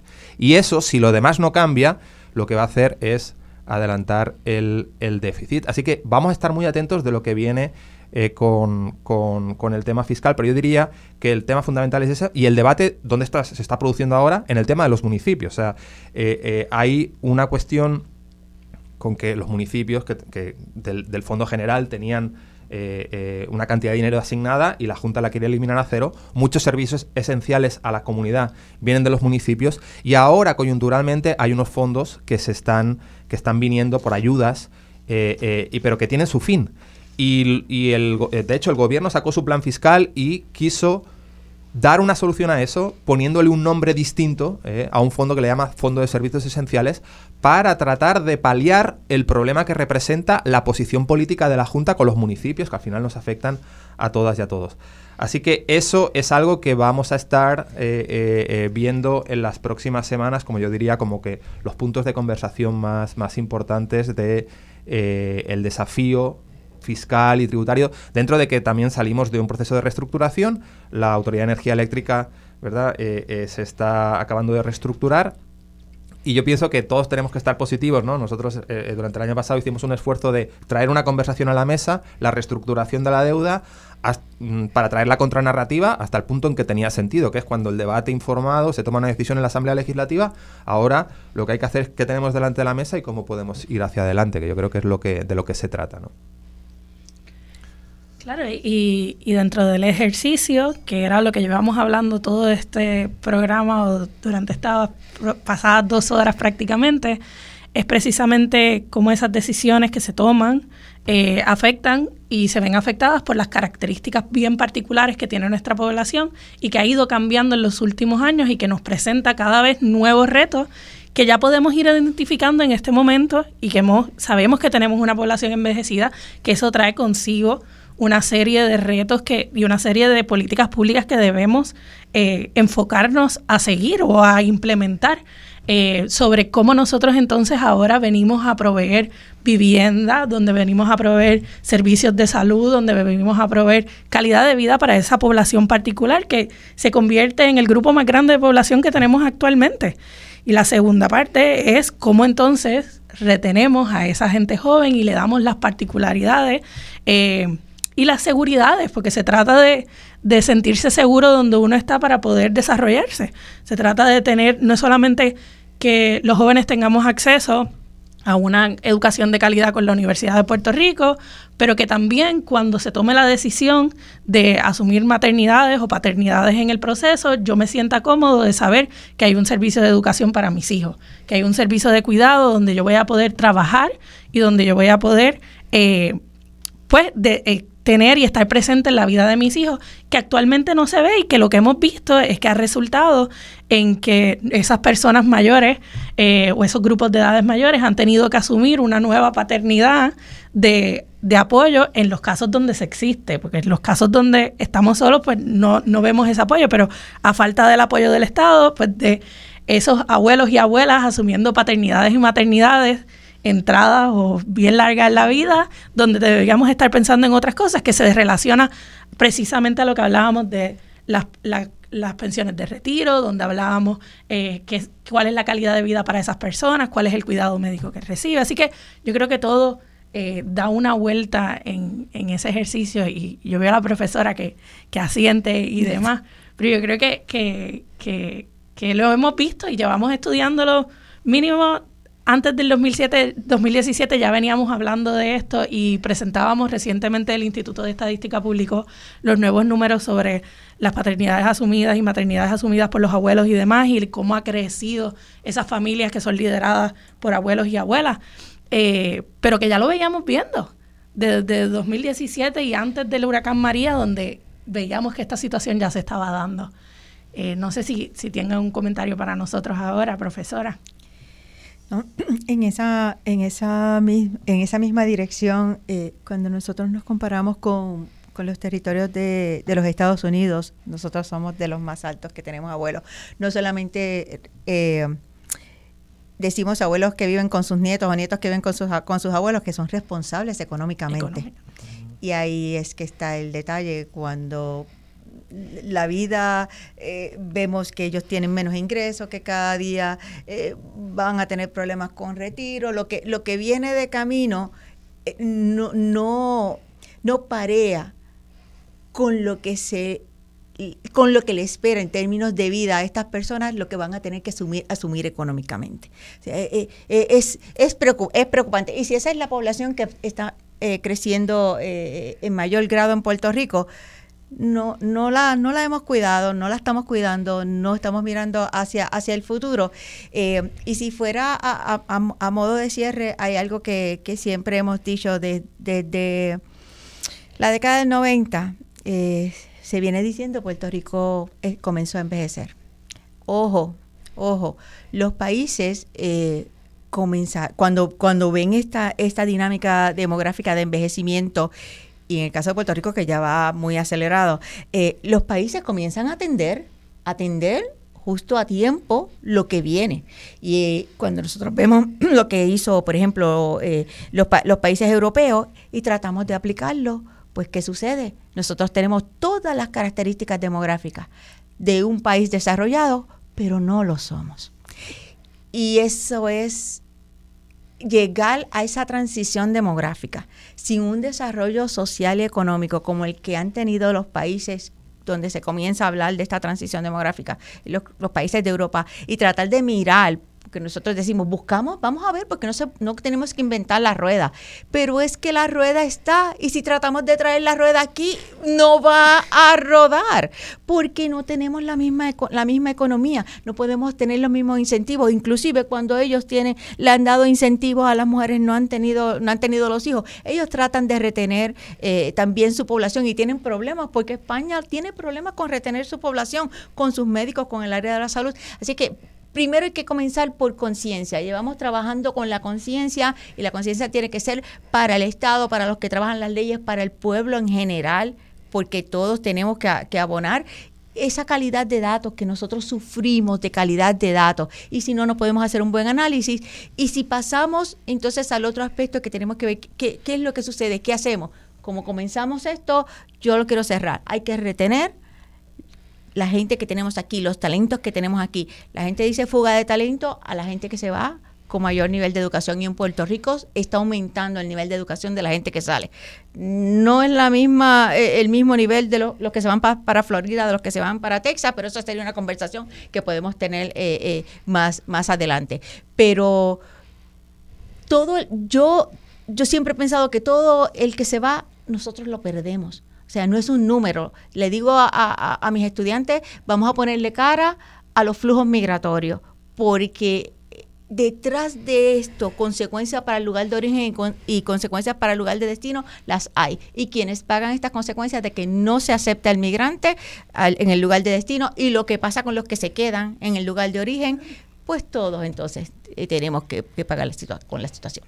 Y, precisamente en espacios abiertos siempre hemos eh, presentado o, trabajamos eh, precisamente por esa transparencia de datos y que las decisiones que se tomen se tomen de manera informada, se tomen con las con los estimados, con las informaciones correctas que, nuestros políticos y políticas que están tomando decisiones eh, lo hagan de forma informada y lo hagan eh, escuchando lo que lo que las personas en Puerto Rico y los puertorriqueños eh, estamos viviendo y conscientes de las que las decisiones que se toman no solamente son en papel, sino que tienen consecuencias directas en, la, en las vidas de cada uno de los y las puertorriqueñas. Yo creo que, que Raúl en eso nos... Sí, mira, primero Puerto Rico es bien diferente al resto de los países del mundo. Eso es algo que hay que tener en, consideración cuando se haga este tipo de análisis. Una de las, de las primeras cosas que podemos hacer, o las cosas que podemos hacer, es reforzar esa estructura de datos. Aquí al Instituto de Estadística nunca se le ha dado el presupuesto que se supone que se le dé. Eso es lo primero. O sea, nunca se le ha dado el presupuesto que se supone que se le dé. Y están tratando de hacer milagro con lo que se le da. Y cada vez les recortan más. Cada vez les recortan más. Entonces tenemos agencias sacando informes que no, que no son de calidad, entonces será difícil fiscalizar en el instituto. algo que yo, no sé si lo hablé en podcast ya, pero hace poco salió, si lo, eh, salió un informe de exceso de muerte, que es algo bastante importante la, dado la pandemia que tenemos. Y tú dices, mira, sí, yo entiendo que hay un exceso de muerte, pero que tú miras el informe de que hizo el Departamento de Salud, una de las cosas que, ellos tuvieron que hacer es proyectar el 2022 porque no hay datos de población todavía para el 2022 disponibles. ¿Y qué hicieron ellos? Ellos proyectaron la población. Puerto Rico yo creo que todo el mundo sabe que la población está bajando y está envejeciendo. Pues pusieron todo lo contrario. O sea, pusieron que la población está aumentando y que está poniendo más joven. Y eso causa entonces que el resto del informe, ese muerte, pues lo, que, lo que hacen, pues esté mal. Y, lo mismo que dijo... Eh, en cuanto a la parte del, del de la Junta de Supervisión y la decisión que toman. Si toman si tienen informes que no son buenos, porque los datos que están asumiendo no son ahí, el resto de la información va a estar mal. Así que es importante que se, esa, esa infraestructura de, estadísticas se mejore para poder hacer tal vez mejores proyecciones. Ahora mismo el censo prácticamente admitió que un, un sobreconteo en Puerto Rico de 174 mil personas. O sea que se puede estar usando estadísticas oficiales, porque son las oficiales, de que teníamos al 2020 3, 3, 3 casi 3.3 millones de habitantes, pero la realidad es que estábamos más cerca de 3.1 millones de habitantes posiblemente, que era lo que esperábamos más o menos. Entonces, se toman decisiones con esos datos y no hay nada, diría yo, priorizado, porque antes había una oficina de censo en la oficina de planificación que hacía muchos análisis, hacía proyecciones y, estimaciones a nivel del municipio y cosas aquí locales, diferentes tal vez a la que hacía el censo, la oficina del censo. Y ya eso lo perdimos, entonces tenemos, tenemos un enlace en el instituto con el censo ahora, pero no puede hacer todas esas cosas, pues es una sola persona. O sea, es imposible que haga, que haga todo eso. Así que hay que reforzar eso y hay que reforzarlo en todas las agencias de gobierno, en salud, en la parte económica, en la planificación, hay que mejorar mucho esa área. Y, eso es una área que podemos hacer ya desde ya. Que sí, hay que usar recursos, porque la realidad es que no podemos seguir, o sea, no todo puede ser recortar, recortar, recortar, porque entonces aquí tenemos un ciclo. Tomamos decisiones económicas, que afecta a la población y que hace que la población baje, se vaya, qué sé yo. Entonces, eso afecta. Entonces, no, ¿cuándo vamos a cerrar ese ciclo? ¿Cuándo vamos a salir de eso? eso, eso es algo que tenemos que hacer. Eh, yo entiendo también que esos puertorriqueños, ¿verdad? las personas que se sienten puertorriqueños, porque se sienten puertorriqueños, que vienen a Estados Unidos, nos pueden ayudar mucho también eh, a, tal vez hacer cambios a través de que vengan de Estados Unidos también, porque los cambios, más hace falta cambios que no van a solo hacerlos de Puerto Rico. Así que esa población de puertorriqueños en Estados Unidos va a tener que presionar para que se hagan algunos cambios directamente desde Estados Unidos. Eh, como dice Alessi, ayudar a esa delegación que tenemos allá de siete, no sé cómo se llaman ellos, pero este, este, de, siete personas allá y a la comisión de residentes para que entonces puedan, este, que se tomen los cambios que hagan falta, tanto económicos como de, tal vez de política pública que, que ayuden a la parte demográfica también. De hecho, esos datos, eh, no solamente en Puerto Rico carecemos de datos sobre Puerto Rico, sino que a nivel del gobierno federal, a Puerto Rico y a los territorios eh, de los Estados Unidos, la, la data que se, que se recoge es muy deficiente o cogen y la, la, engloban, ¿no? Como si todos fuéramos los mismos, que no lo somos porque las necesidades son distintas. Y precisamente hay un proyecto de ley, hubo un proyecto de ley en, en, en la sesión anterior del Congreso para lograr que se empiece a recopilar información estadística sobre, sobre Puerto Rico que informe al Congreso de los Estados Unidos a la hora de tomar decisiones en el Congreso, porque muchas veces nosotros los... Eh, los programas federales que atienden a todo el resto de la población de ciudadanos eh, norteamericanos, nosotros no nos toca y a veces no es por maldad, sino es por omisión, porque precisamente no hay los datos. Pero también para un comentario final eh, desde la diáspora tenemos, Alex. Nada, eh, agradecerles la oportunidad de estar aquí y que estas discusiones se estén dando. No tengo mucho que aportar, yo simplemente te voy a decir que se trata de recursos. La Universidad de Puerto Rico tiene cerebros suficientes para hacer lo que hace ahora mismo y mucho más. Y y la década de los 90 es claro ejemplo de, eso. Eh, el Instituto de Estadística, ciertamente, como menciona Raúl, es una institución clave y era como una joya de la corona y ahora mismo, por los vaivenes que ha causado la inestabilidad que ha tenido en los últimos años, eh, algunas adscritas y algunas prescritas eh, han, causado que, que, esté muy débil como organización y ciertamente no hace demasiado con muy poco presupuesto y, habría que protegerlo y habría que invertir en ello. Y, no se ve, no se ve que esa sea la, disposición, pero no perdemos la, esperanza de que las cosas cambien y, y, mejoren en el futuro. Y si no, pues seguiremos trabajando porque el puertorriqueño siempre está en la brega y siempre consigue formas de resolver.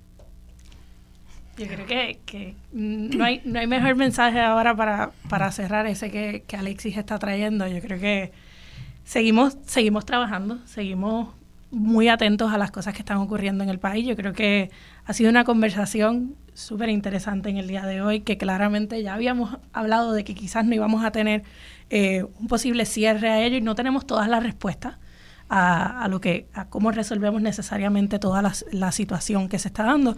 Pero hay unos pasos base eh, que hemos acordado aquí entre todos los que estamos que definitivamente es el primer paso que hay que dar y entre ellos está la situación económica, está el contrato social que nosotros tenemos eh, con los, los y las puertorriqueñas de qué es lo que está ocurriendo, cómo mejoramos esa calidad de vida, cómo tomamos en consideración o que se debe tomar en consideración básicamente la situación del país, la, la estructura poblacional de nuestro país, cuáles son esas características que las hemos hablado a través de todo este espacio, donde hemos hablado que sí hay medidas, pero quizás estas medidas están un poco eh, quizás dislocadas o puestas en, el, en, en, en espacios quizás independientes y se dan a momentos independientes, pero no hay un ejercicio concertado donde entonces tengamos estas propuestas. Raúl. Sí, no, yo quiero decir algo las soluciones aquí no se van a, venir solamente de un grupo de personas.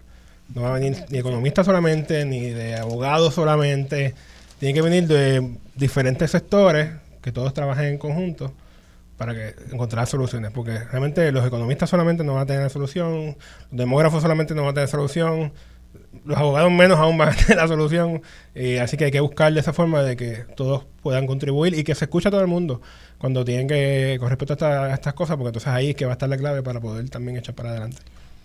Y en la misma dirección que Raúl, eh, si no nos escuchamos, no nos respetamos, comenzando por las agencias que cargan, que cargan estos datos, eh, definitivamente eh, vamos, vamos eh, en detrimento en términos de la, de la calidad de vida. Así que las agencias tienen que, tienen que conversar entre ellas y no es cuestión de competencia, es cuestión de unir esfuerzos, porque el, el, pueblo los está uniendo. Las agencias también lo tienen que hacer, las entidades gubernamentales también lo tienen que hacer. Yo creo que, definitivamente, y, y, nos lo llevamos de la discusión de hoy, y, la, y, ha sido bien interesante en ese proceso. Yo quiero agradecer a, ustedes los invitados por acompañarnos en la, en la mañana tarde de hoy eh, y por haberse prestado para estar aquí con nosotros en este espacio. Queremos agradecer al equipo técnico de aquí de Radio Isla porque nos, nos, nos da el espacio, nos acoge y nos apoya desde la cabina, que definitivamente sin ellos no podríamos eh, tener este, este espacio, pero también queremos agradecer a Marcia Rivera definitivamente por la oportunidad, este, porque sin ella no hubiese, posible, no hubiese sido posible que tuviésemos esta discusión en el día de hoy, y por su compromiso de darnos siempre la oportunidad de traer estos temas que entendemos que son importantes y son medulares para la discusión que tenemos en el día, en el día de hoy y en las próximas semanas que vamos a estar discutiendo. Eh, no sé si Cecil tengas algo más que quieras añadir. No, yo creo que igual me uno a ese agradecimiento, agradecida también pues de todas esas personas que eh, semana tras semana pues sintonizan a Voz Alternativa, que continúen sintonizando Voz Alternativa a través de Radio Isla 1320, eh, que está eh, también en todas las plataformas, ¿no? que pueden escuchar este programa. Así que agradecida una vez más también de mi equipo, a Daniel, a Wilmari, que me acompañan hoy aquí, pero igualmente al, al equipo que, que nos apoya desde, desde la oficina, Joshua, eh, Zavala y todo el equipo administrativo que también nos ayuda. Y pues los invito a seguir eh, la página de Espacios Abiertos, espaciosabiertos.org, el trabajo nuestro, y a continuar estas luchas, porque estas luchas se dan eh, porque cada uno de nosotros pone un granito de arena. Yo creo que son muchos los retos que nosotros nos enfrentamos, que tenemos al frente, pero aquí hay mucha la, la voluntad. Eh, definitivamente tenemos el conocimiento, los recursos, la disposición, así que no hay que buscar afuera. Eh, bueno, podemos buscar en Alexis, pero no, lo que quiero decir es que el talento que tiene, que se genera, que nace en Puerto Rico, es increíble y que nosotros mismos tenemos la capacidad de buscar las soluciones a los retos que nosotros enfrentamos. Y esa es la invitación que nosotros hacemos, esa es la invitación que se hace desde aquí, desde Voz Alternativa. Muchísimas gracias.